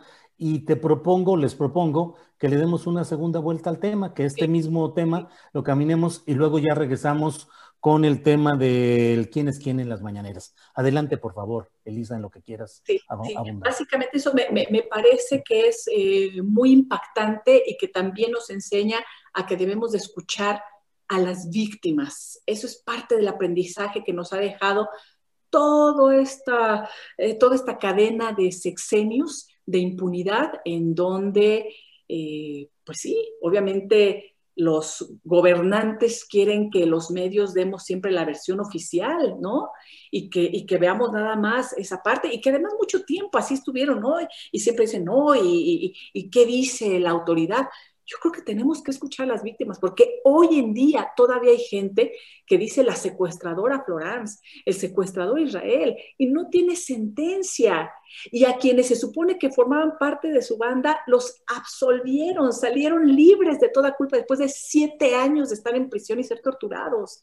Esa es la magnitud del problema. Gracias, Elisa.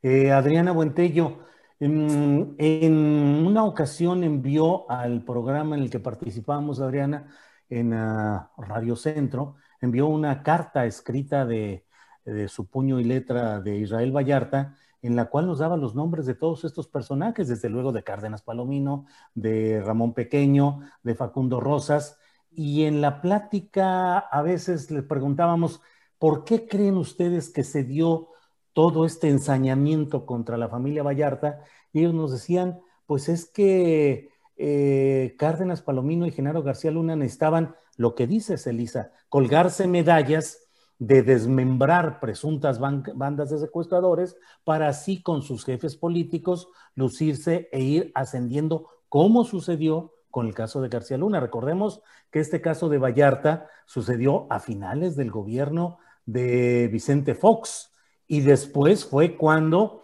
García Luna ascendió al máximo nivel de secretario de Seguridad Pública. En fin, ¿cómo ves este, este tema de la fabricación de inocentes y la impunidad de toda esa banda de delincuentes habilitados como servidores públicos? Adriana Buentello. Es un tema muy complejo, aunque también hay que recordar aquí que hay un personaje fundamental que es Eduardo Margolis, que es un empresario que estaba muy vinculado en esa época al, aparente rescate o una empresa de seguridad, eh, sobre todo para una comunidad judía y pues la mala relación que habría derivado de, parte de Israel Vallarta en alguna transacción este, empresarial, e, etcétera. Pero sí, evidentemente, como decía Elisa, coincido que esto es la punta del iceberg y es un caso que tomó relevancia porque estaba involucrada una, una mujer extranjera. Pero ¿cuántos casos de un sexenio tan brutal y tan terrible en el que se violaron de tantas formas los derechos humanos? No, no conocemos en este momento. Eh, creo que este caso tiene la oportunidad, este gobierno con este caso de... Eh, pues que no quede en la impunidad, de hacer justicia, eh, de seguir escarbando, pero también yo sé que no está en el ojo, digamos, a lo mejor este, del gobierno o en el ánimo, porque además eh, me imagino que todo el poder, eh, eh Loret de Mola, digamos que tiene ahorita todo el poder de la, de la oposición, hablando de la parte económica, mediática, política de, de la oposición, pero vale la pena reflexionar cuál es el papel de los medios también, porque pues cuántos años hemos estado sometidos a estas cadenas de televisión, de radio y televisión, que de alguna manera este, pues es parte de todo lo que nos vendieron como eh, justicia, cultura, como la parte política, eh, y, qué papel tienen personajes en lo individual, como, como Carlos Doré de Mola. Yo insisto, porque esto no sería posible sin, sin, el papel de los medios. Evidentemente, lo que quería hacer Genaro García Luna era siempre pararse frente a un reflector y, crear estos teatros mediáticos, crearse estas figuras de, del ser todopoderoso y de, pues incluso hasta opacar en alguna medida al propio presidente de la República de ese entonces, que era Felipe Calderón. Bien, eh, gracias Adriana Buentello. Eh, Carolina Rocha, ¿qué opinas de este tema? Eh, pues sobre todo en lo relacionado con esta persistencia de la práctica de la tortura, la construcción de presuntos culpables y ese colgarse medallas, como lo hemos visto a lo largo de muchísimo tiempo, de los funcionarios que aparecen diciendo que desmembraron la banda, los responsables, los culpables, cuando mucha gente que vive el terrible drama del secuestro eh, denuncia que en las propias corporaciones policíacas están infiltrados los mismos secuestradores, si no es que son los mismos. ¿Qué opinas, Carolina? Pues justamente recordando el tema de colgarse medallas, Julio, fíjate, en 2011 Felipe Calderón le otorga una medalla a Luis Cárdenas Palomino como, el gran superpolicía, es la medalla al mérito policial. Este, cuando él ya tenía conocimiento, qué bueno que hace este recordatorio Elisa, cuando Calderón ya había recibido cartas, acusaciones, cuando estaba completamente ventilado en muchas este, versiones periodísticas nacionales y extranjeras, que había fallas en el debido proceso por todos lados, en este caso en particular el de Florence Cassés. Pero también yo creo que lo que es muy interesante de la acusación que se está haciendo en contra de Luis Cárdenas Palomino y toda esta banda criminal que hacen bien en llamarla criminal, es que en el sexenio de Calderón en particular, lo que vimos y que aceptamos finalmente los mexicanos en todos los periódicos, en toda, toda la radio, en todas las televisoras, era siempre el desfile de acusados, que hay veces que yo digo de broma, Julio, yo creo que los agarraban así de la calle y actores de reparto y que si te pones a ver video tras video de los presentados, porque no sé si ustedes recuerdan, que lo que más le gustaba al gobierno de Calderón era presentar golpeados además a presuntos culpables que significaban que habían desmembrado alguna banda criminal. Y los presentaban con golpes en la televisión sin cubrirles el rostro, este, sin guardar su identidad y faltando en todas las formas a los derechos humanos. Este, pueden ser criminales, quizás algunos de ellos sí eran criminales, pero tú no puedes basar un sistema de justicia rompiendo la ley en todo momento.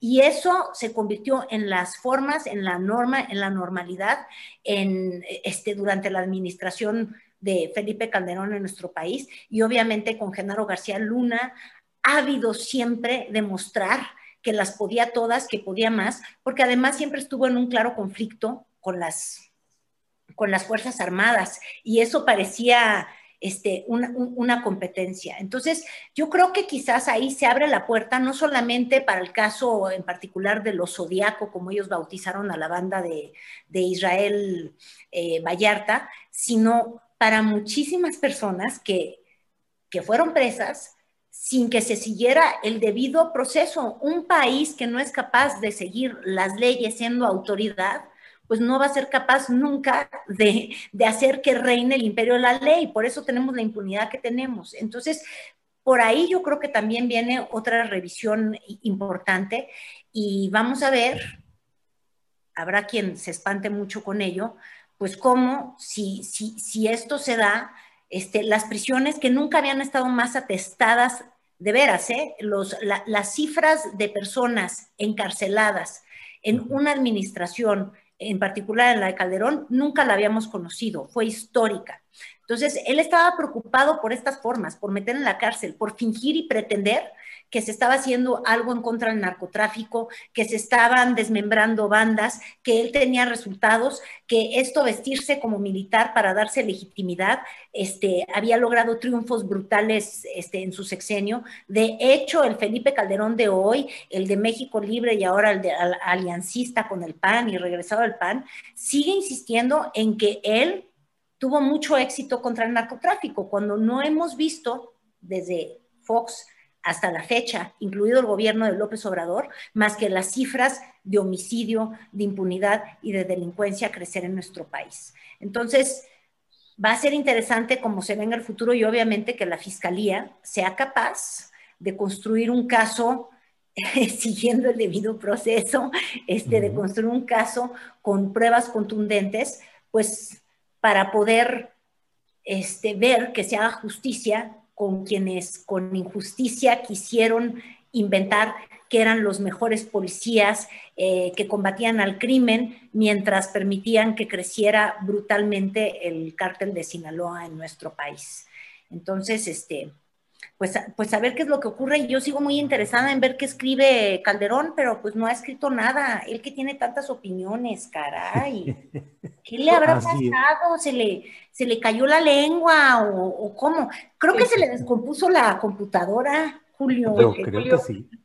Y nada más aquí, ay, es que se me vienen como muchas cosas a la mente. Ahorita acabamos platicando todo esto y yo creo que sí, sin duda, vamos a ver qué hace Felipe Calderón, pero recalcar, esto es un modus operandi que, se, que hemos vivido pues desde que se dio la famosa transición. Fíjate, hace poco entrevisté también a las madres de jóvenes presos y a uno de ellos, Osvaldo Rodríguez, que supuestamente formó parte de la banda de los Kempes. Ahora una nueva generación de maestros en periodismo de investigación del CIDE se adentró en, este, en esta investigación está muy impresionante, se acaba de publicar. Yo tuve la oportunidad de entrevistar a Osvaldo Rodríguez, cuyo padre sigue en prisión. Imagínense, los detuvieron en 2002, mm. en el 2002. Y lo cierto es que en este caso, como en el de Florence, ha pasado Vicente Fox, Felipe Calderón, Enrique Peña Nieto y Andrés Manuel López Obrador, porque lleva tres años. Y Andrés Manuel se comprometió además a el tema de la amnistía, a la liberación de presos y presas. ¿Qué es lo que ha pasado? Entonces, sirvan estos espacios para decir desde aquí, a ver, Secretaría de Gobernación, que ha querido abanderar estos temas. A ver, presidente de la República, usted conoce de este caso de los Kempes, otra de las bandas inventadas para colgarse medallas, en donde se supone que Osvaldo Rodríguez, torturado, estuvo años en prisión y salió absuelto también, Julio, es decir, no hubo nada, y cuyo padre sigue hoy en día en prisión. Sirva para que conozca también el gobierno de estos casos y cumpla con lo que prometió en campaña, además. Deberíamos, nada más para que quienes nos escuchan y que no conocen tan profundamente el caso de García Luna y el montaje, este, Lorete Mola, eh, Genaro Productions, valdría mucho la pena retomar esta historia criminal que escribe Golpe, eh, porque documenta de una manera fría, hay veces que hasta engorrosa, este, relata y retoma todos los testimonios y cómo se fue formando este caso. Y cómo te das cuenta que cuando en México, y ahora sí digo como Elisa, en México como costumbre, las policías quieren encontrar un culpable, encuentran un culpable, y en México y en China, porque incluso este caso te puede remitir al documental este tan interesante, ¿se acuerdan ustedes? Ay, de Netflix, que, fabrican un culpable y con el niño. Eh, en fin, es de escalofrío, es lo único que quiero decir. Cuando decide una autoridad policial que quiere una versión de la realidad y se convence a sí misma de que esa es la realidad, vas atropellando y pasando por encima de todos los derechos y lo grave es que puedes porque no existen en realidad los derechos humanos, porque no existen en realidad los jueces que defiendan a los acusados y como decía Elisa, hay que escuchar a las víctimas. Y perdón por el paréntesis, sí, hay que agarrar a Volpi. Sí. Eh, Adriana, ¿quieres agregar algo sobre este mismo tema o pasamos ya al tema de quién es quién en las mentiras de la semana periodística, como tú desees, Adriana. Nada más hay que considerar que en Estados Unidos también hay una investigación sobre estos personajes, así que pues falta ver si se va a pedir extradición o Estados Unidos pedir extradición, así que pues también estamos atentos a, ver este, a dónde lleva esta, esta detención. Bien, y sobre el quién es quién, ¿qué opinas en la, em, corregirán los errores? Eh, ¿Es un ejercicio necesario? ¿Es un enjuiciamiento eh, incorrecto del periodismo. ¿Qué opinas, Adriana, por favor?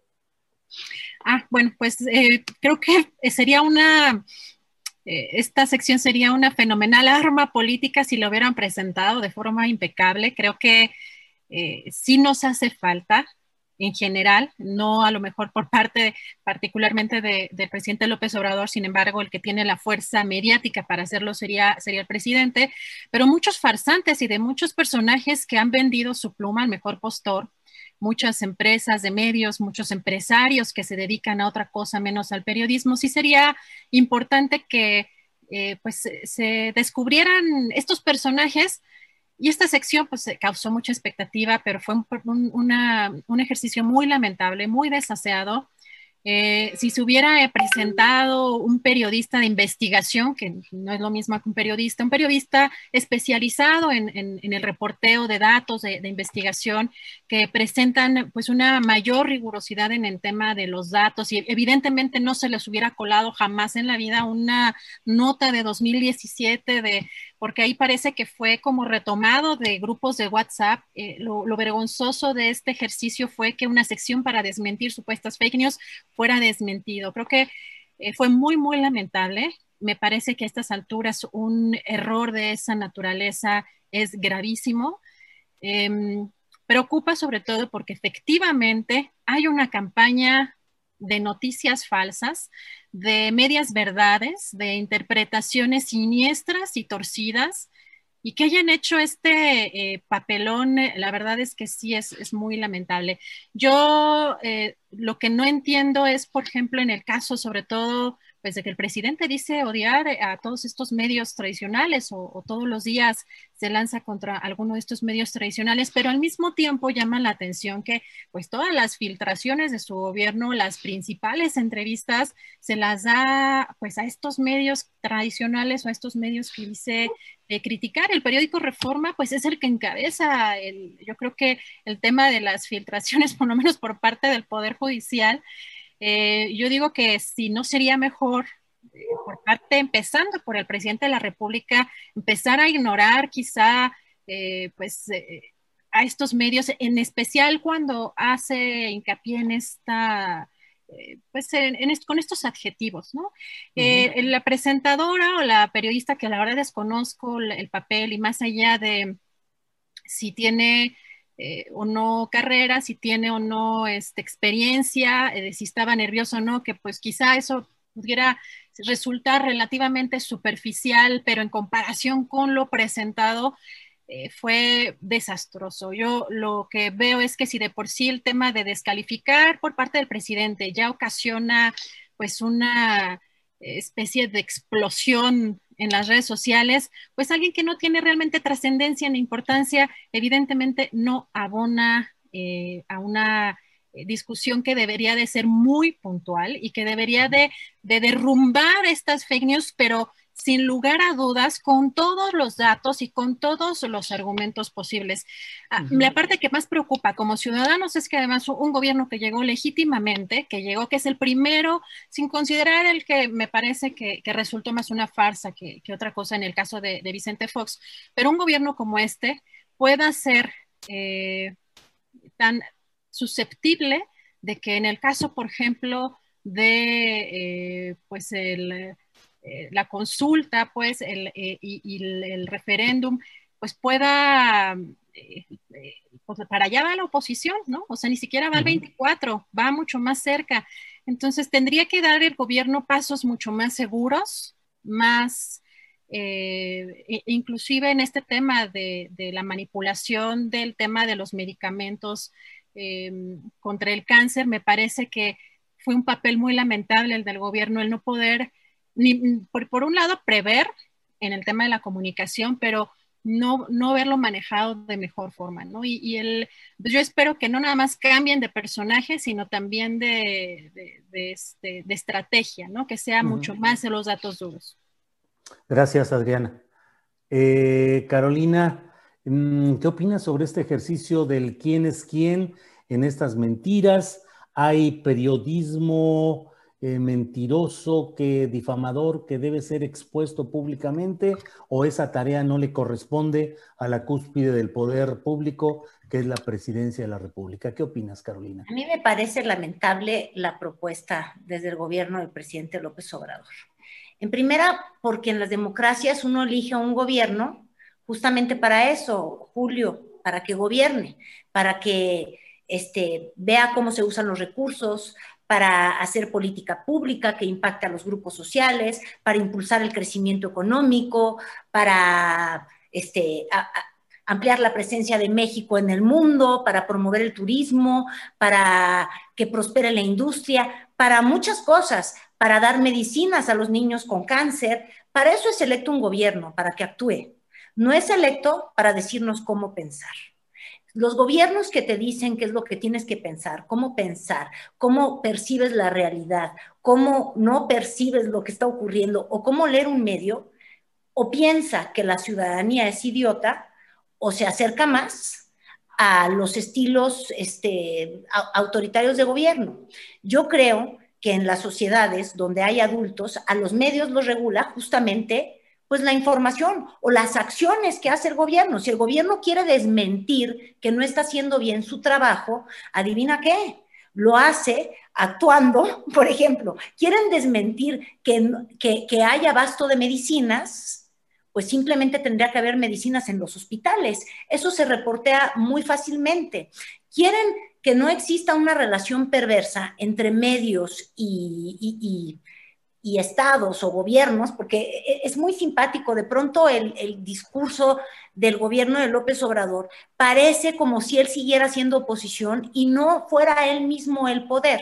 Entonces, al inicio de la administración hicieron un ejercicio de transparencia, que es muy distinto a un ejercicio de transparencia a solicitudes de información existiendo justamente el, el, INAI, antes IFAI, ya no sé ni cómo se llame, porque ven que todos estos organismos autónomos están en vías de, extinción.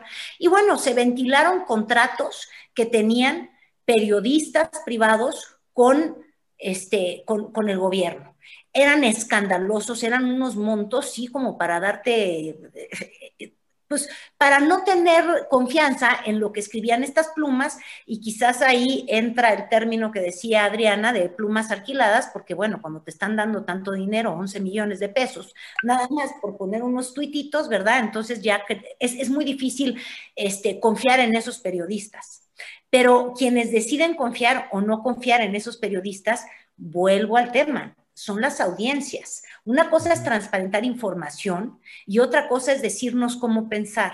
Y yo creo que ahí el presidente López Obrador sigue con esta obsesión de pensar que la crítica no le construye, de ver a los medios como adversarios y de, este, pues de olvidar que cuando uno está en el gobierno, pues mucho ayuda la investigación periodística, porque las investigaciones periodísticas mucho han ayudado justamente para construir casos como el que tiene ahorita la Fiscalía este, en contra de los Soya, ¿no? O de los financiamientos electorales que hacía el, gobierno de Peña Nieto en el caso de, de, Duarte de Chihuahua o de Duarte de Veracruz.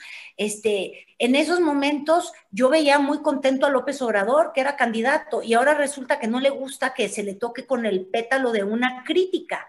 Entonces, quiere desmentir pues con acciones, yo creo que sobre todo con, con, acciones, porque el gobierno está ahí para gobernar, no para decirnos cómo, cómo pensar. Entonces yo sí creo que esa sección del quién es quién de los medios es equivocadísima, desasiada y lo único que puede hacer para favorecer la libertad de expresión el presidente es hacer lo que dice que él hace, que es no dar estos contratos millonarios a ninguna pluma como lo hizo su antecesor y quienes precedieron este, eh, eh, a Enrique Peña Nieto o, o sin dar este, pues los golpazos como el que dio a Excelsior Echeverría, en fin, la forma de ser un demócrata y de respetar la libertad de expresión y cuidar que exista un periodismo sólido es sin meter las manos, porque eso se parece mucho a la censura. Y yo creo que está agarrando un territorio muy peligroso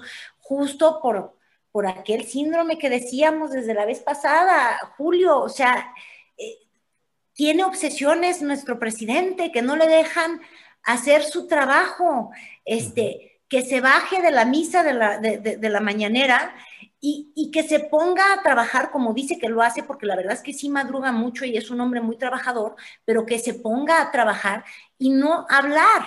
No hay nada más fuerte y que se oiga más fuerte que los hechos, las palabras que son miles, que duran 150 minutos en las mañanas, no resultan en acciones. Entonces, ojalá y ya nos dejáramos de tanto bla bla y mucho más, pues tras tras, o ya no sé cómo llamar eso.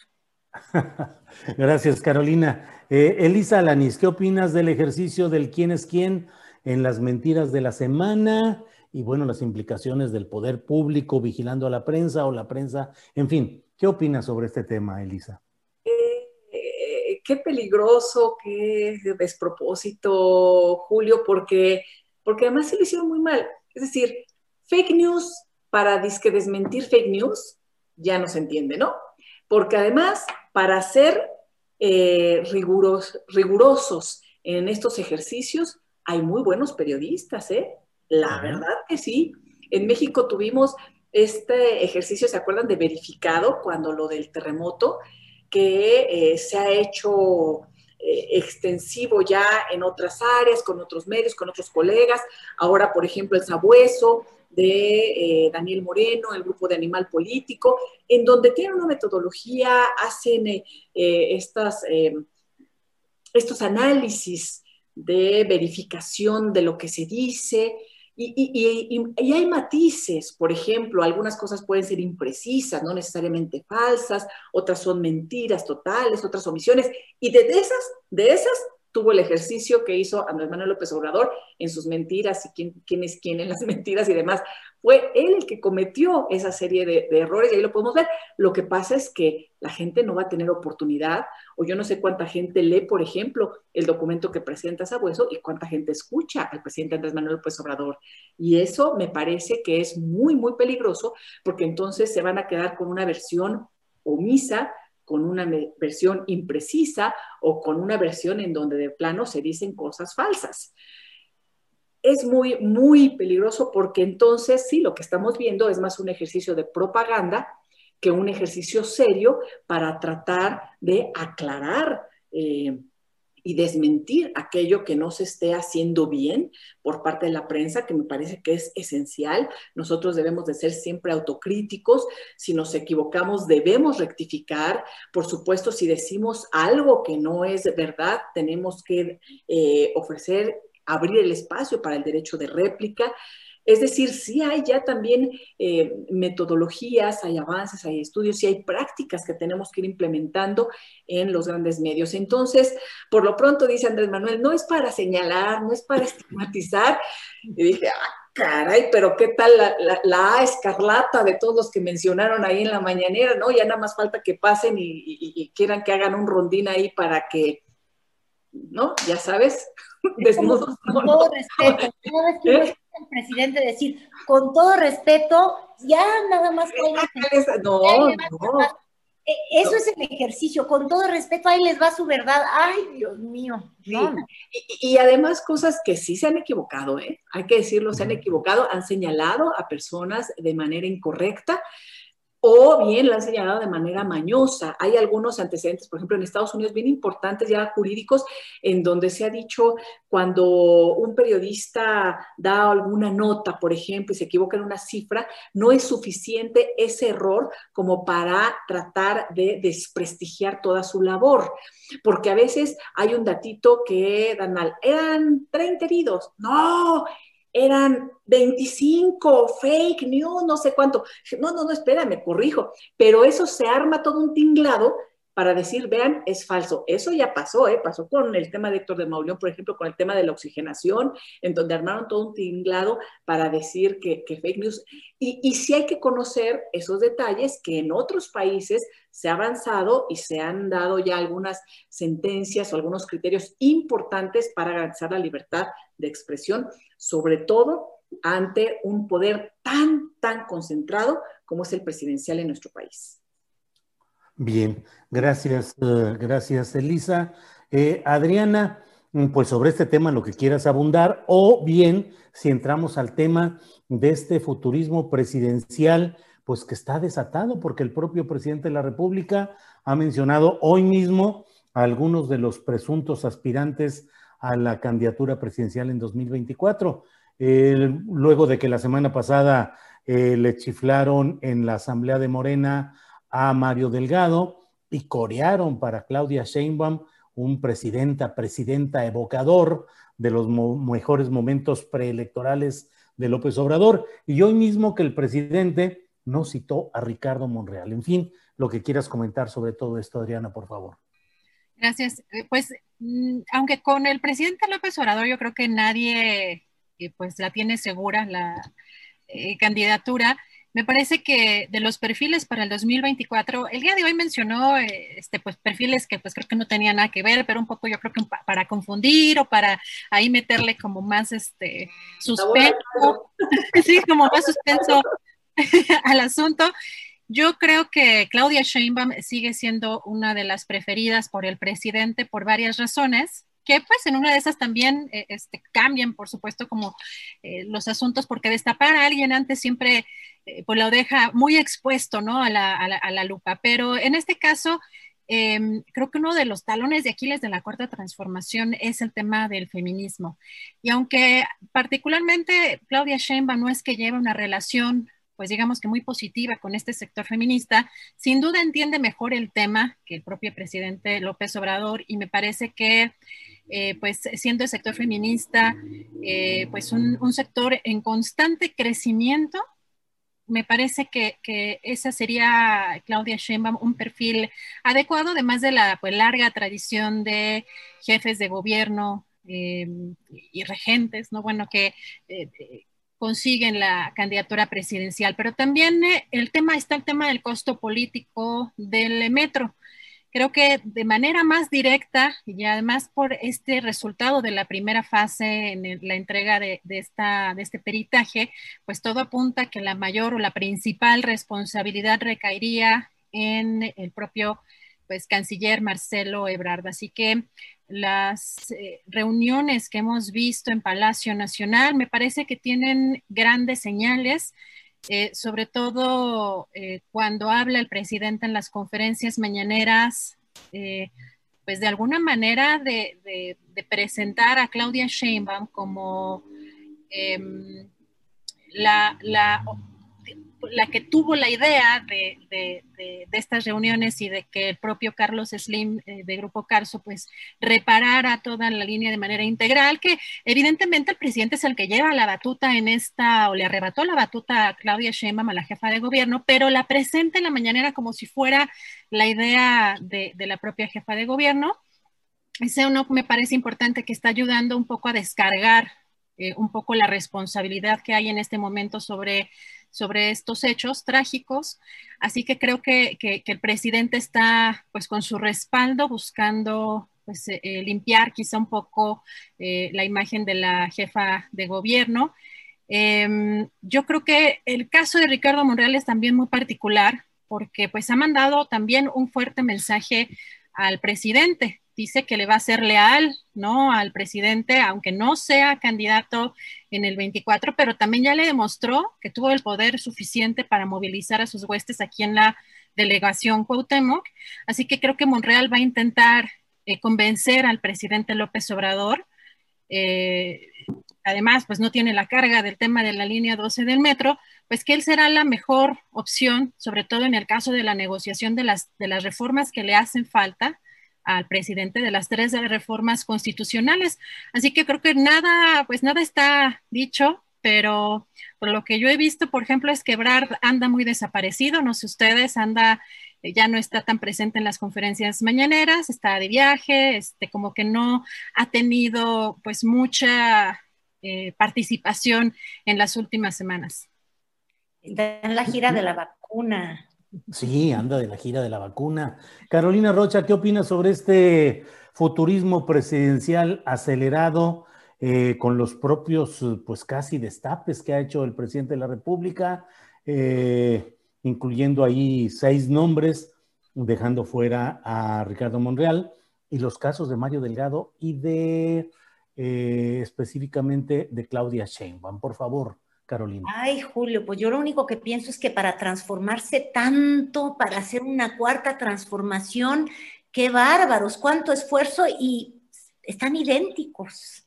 Este, Todo lo que ha estado ocurriendo, incluso los tiempos, ¿no? Que venga una elección intermedia y paso seguido, entonces vamos a hablar de quiénes son los presidenciables. Es seguir el, libreto del priismo, luego el panismo que nunca supo romper el, el libreto y ahora de la 4T que sigue siendo presidencial, que sigue siendo pues como el PRI de los tiempos, oye, de don Fidel, ¿cómo se llama? Que en paz descansa. Fidel Velázquez. Exactamente. ¿Qué es, ¿Cómo era su frase? Decía, el que se mueve no sale. Y en la foto. Exactamente, y el que se movió, que fue Ricardo Monreal, te digo, son idénticos, esto parece la maquinaria, pero revivida, dinosaurica. El que se movió, que fue Ricardo Monreal, diciendo que él sí en su corazoncito había un pedazo de presidente esperando, Zacatecano, bueno, se movió y sácate que le dieron el zape, nada más omitiendo su nombre y encartando a otros.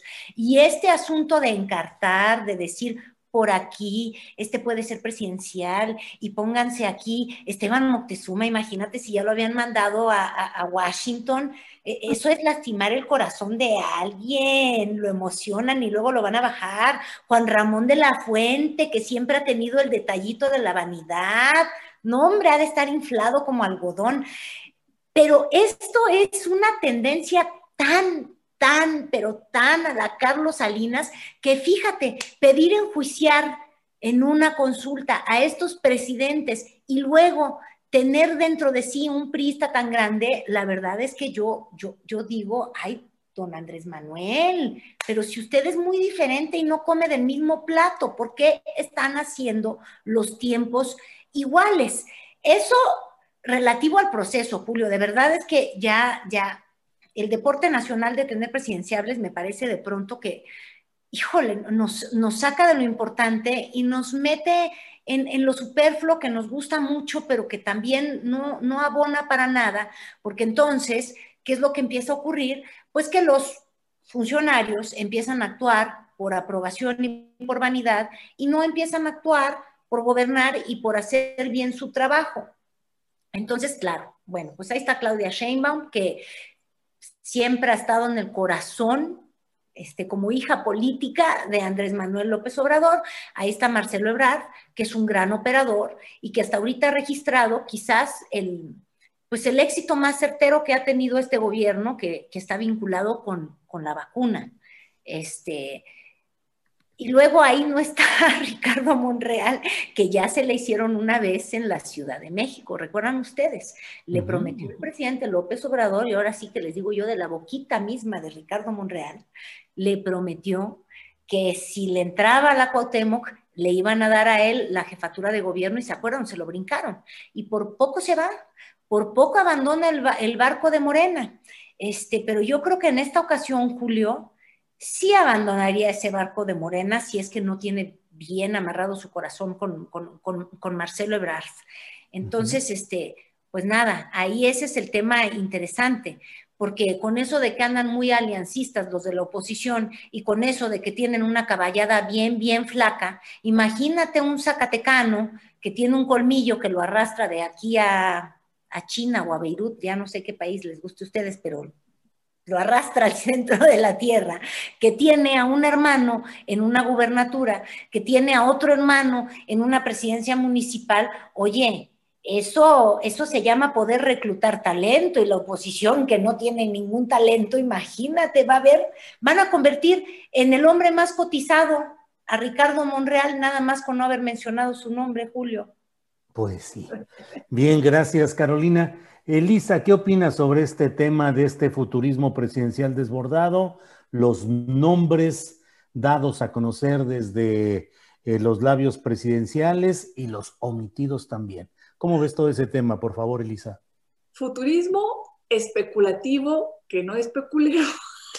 Especulé, especulé. Especulé, especulé. Está muy especulé.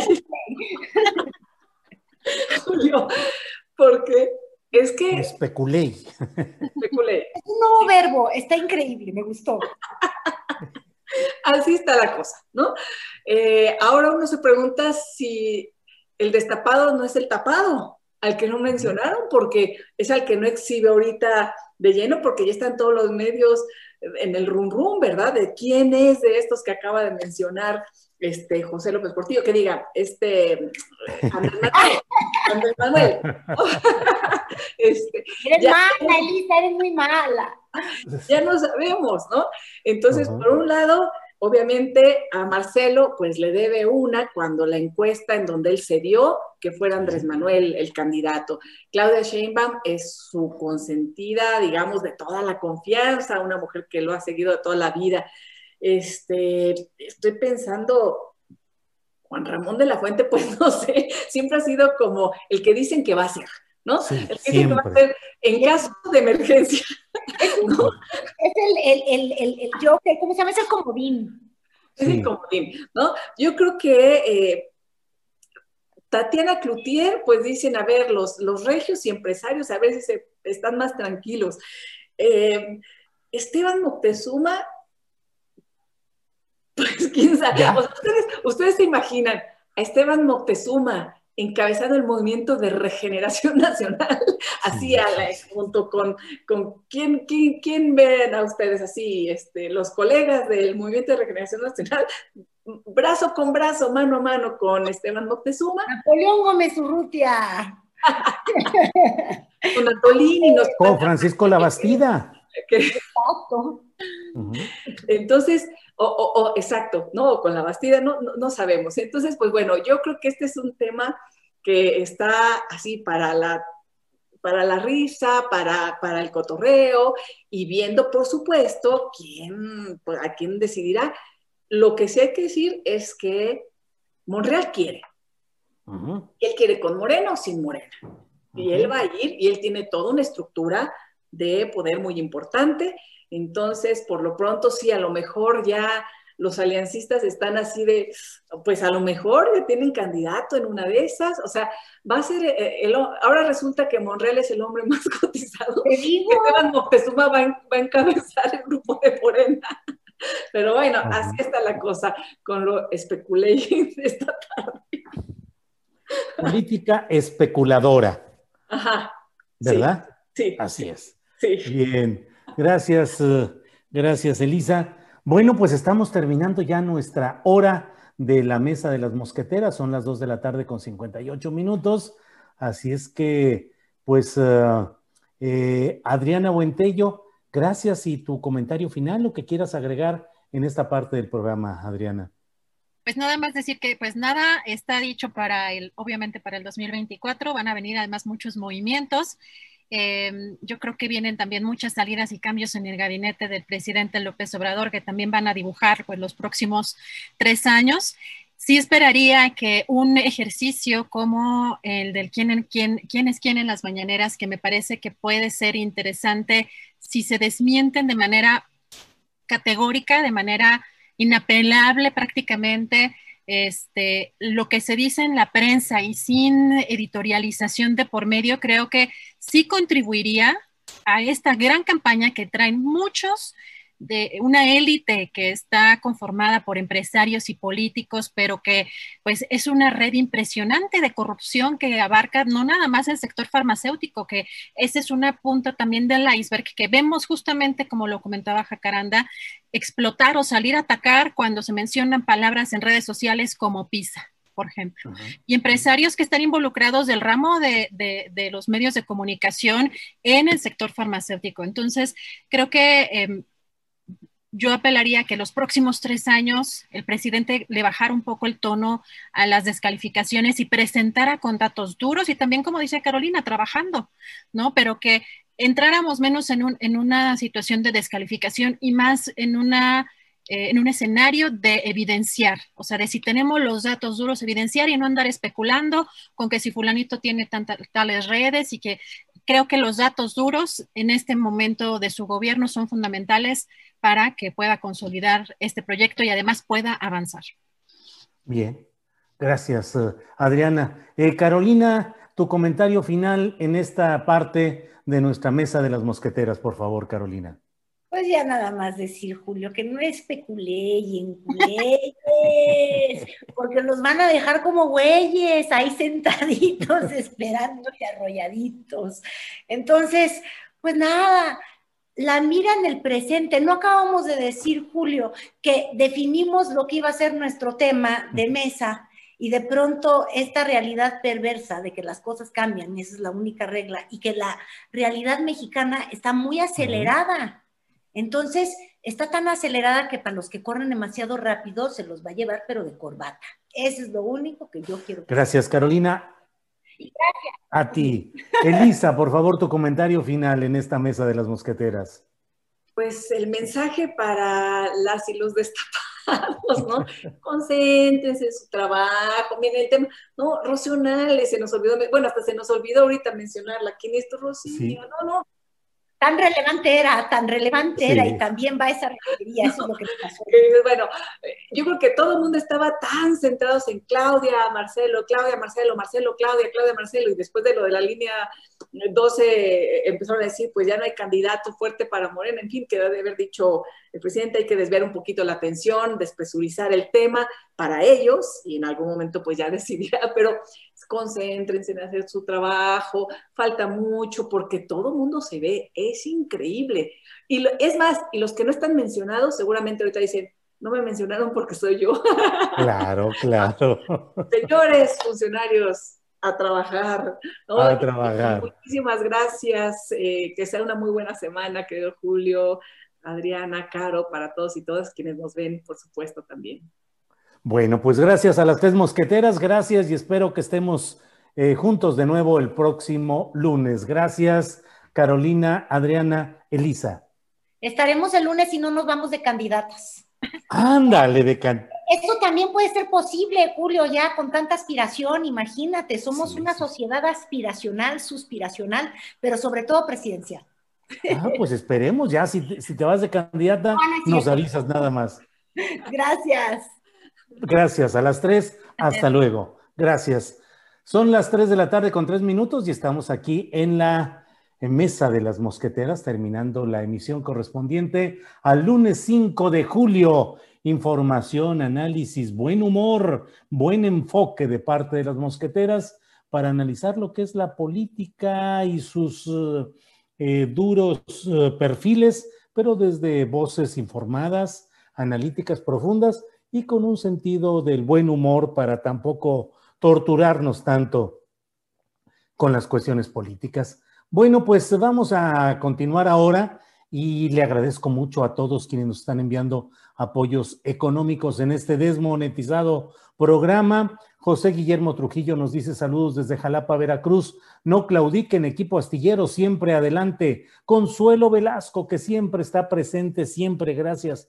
Consuelo Velasco dice, sería por los destapados presidenciales. Un abrazo. Marco Antonio Cruz,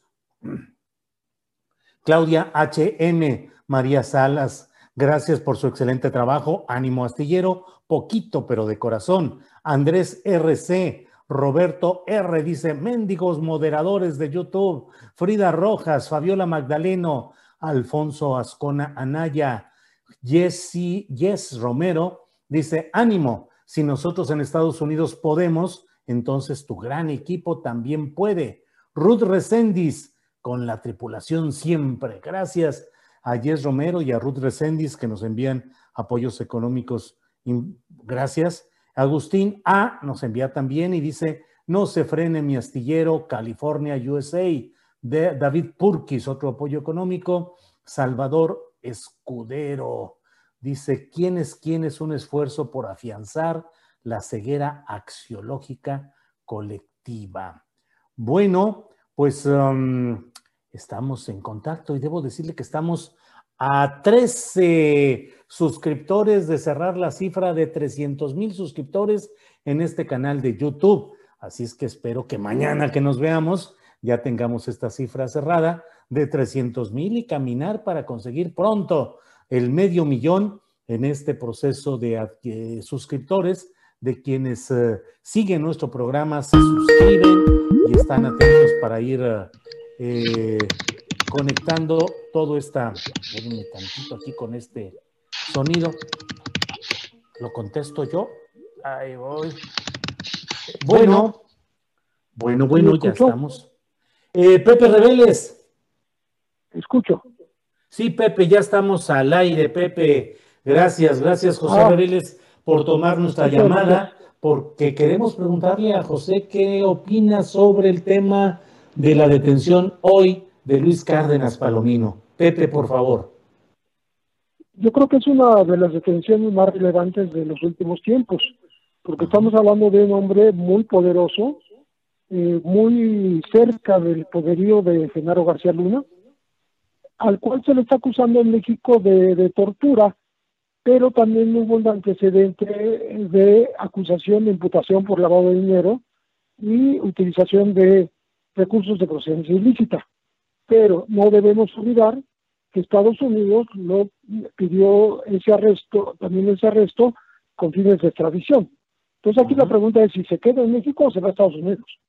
Mm, si se va a Estados Unidos, aunque los actos de tortura de los que lo acusan han sido cometidos aquí, pero Pepe, ¿podría abrirse el camino para otro tipo de acusaciones y de delitos que se sumaran a la cuenta general de García Luna?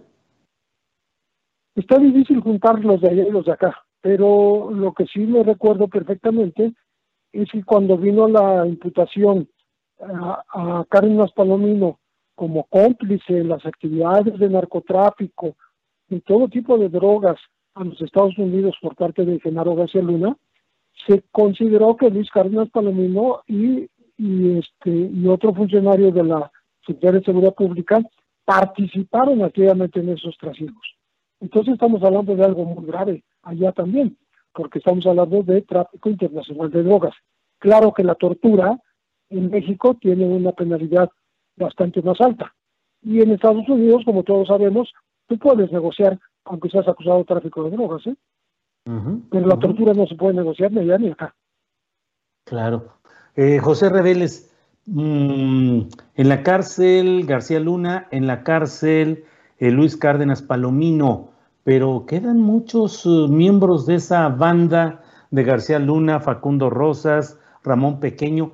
¿Son muchos todavía los que quedan pendientes, eh, José Reveles? Pues todos los demás, porque son muchos. Están estos que tú mencionas y, otros que, que formaban un grupo al que decían los doce apóstoles, porque eran doce o trece entre ellos, ¿no? Incluyendo la hermana de García Luna, Esperanza, que ella trabajó en la policía cibernética y cobraba un salario bastante alto ahí cuando su hermano era eh, titular de, la SCP, entonces eh, de la Secretaría de Seguridad Pública Federal. Pero a lo que voy es que eh, el, tema de la impunidad está en México porque cuando se pidió su captura con fines de extradición, en México todavía no había ninguna imputación contra él. Y ya no han pasado muchos años.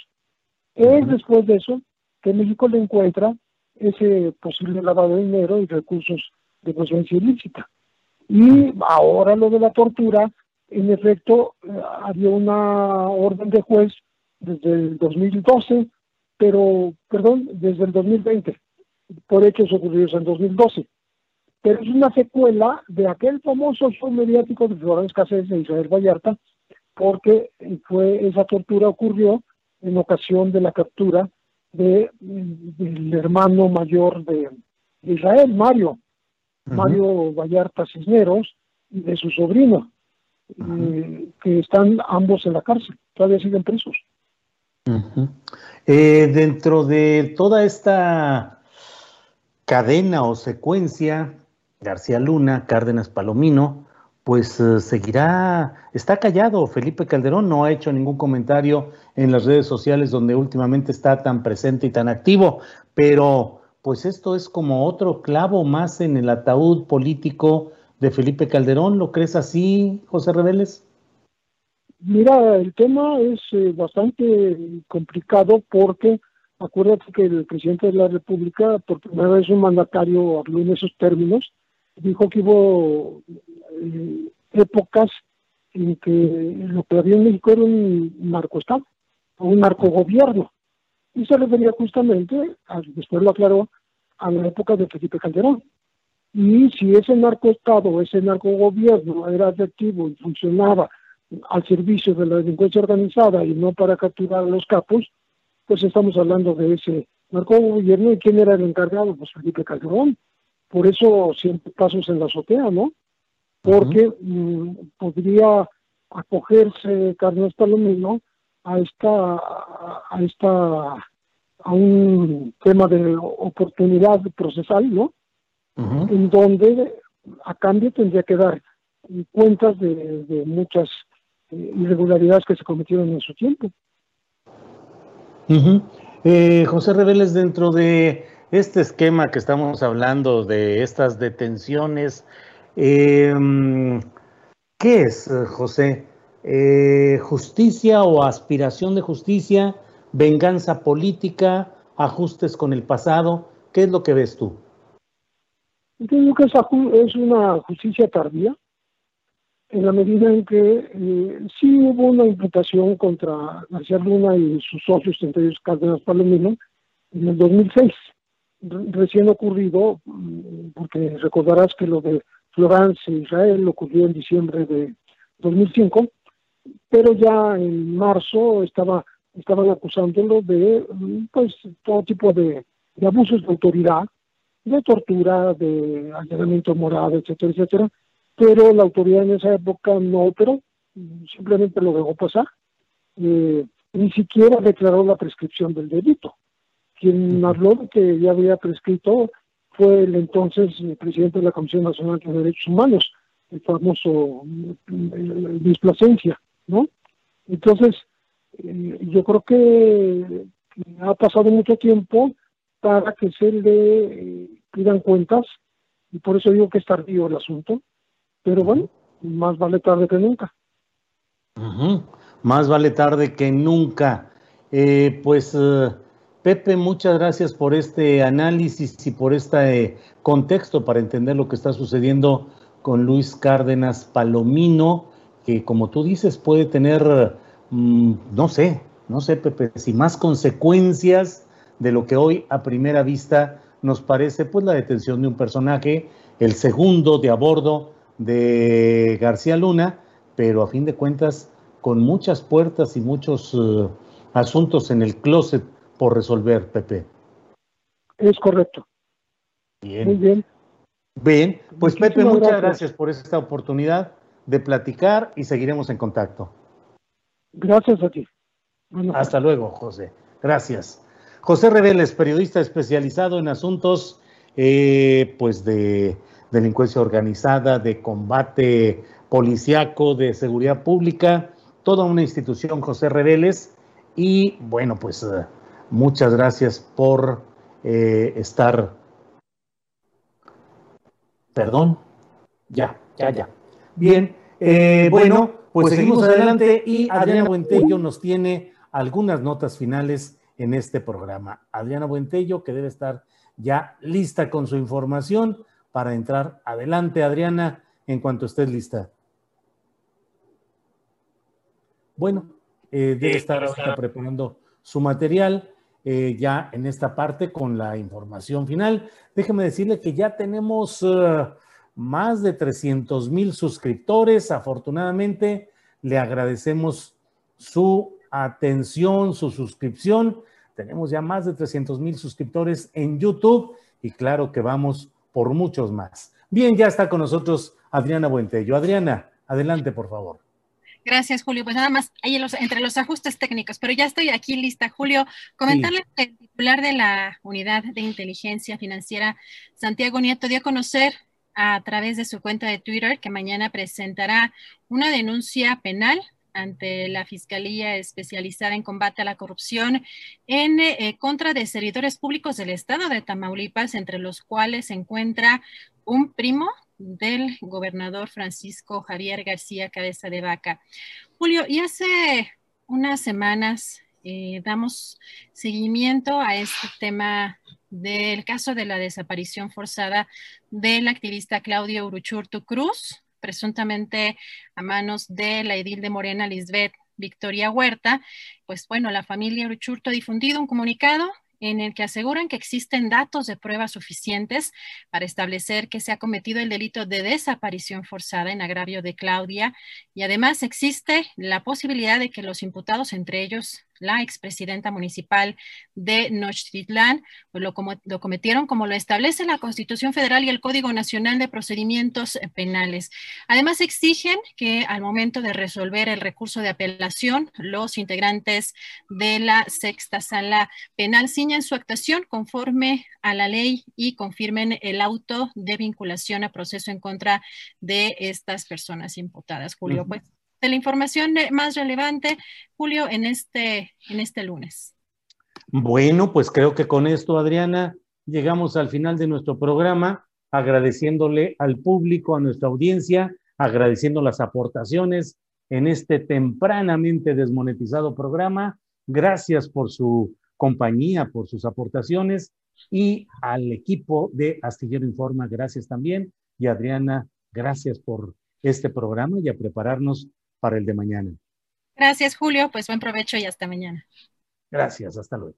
Para que te enteres del próximo noticiero, suscríbete y dale follow en Apple, Spotify, Amazon Music, Google o donde sea que escuches podcast.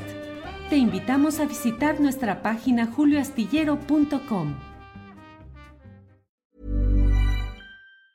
Hey, it's Danny Pellegrino from Everything Iconic. Ready to upgrade your style game without blowing your budget? Check out Quince. They've got all the good stuff shirts and polos, activewear, and fine leather goods, all at 50 to 80% less than other high end brands. And the best part? They're all about safe, ethical, and responsible manufacturing. Get that luxury vibe without the luxury price tag. Hit up quince.com slash upgrade for free shipping and 365 day returns on your next order. That's quince.com slash upgrade. Hi, I'm Daniel, founder of Pretty Litter. Did you know cats tend to hide symptoms of sickness and pain? I learned this the hard way after losing my cat, Gingy. So I created Pretty Litter, a health monitoring litter that helps detect early signs of illness by changing colors, saving you money and potentially your cat's life. Pretty Litter is veterinarian developed, and it's the easiest way to keep tabs on your fur baby's health right at home. Go to prettylitter.com and use code ACAST for 20% off your first order and a free cat toy. Terms and conditions apply. See site for details. Para que te enteres del próximo noticiero, suscríbete y dale follow en Apple, Spotify, Amazon Music, Google o donde sea que escuches podcast. Te invitamos a visitar nuestra página julioastillero.com.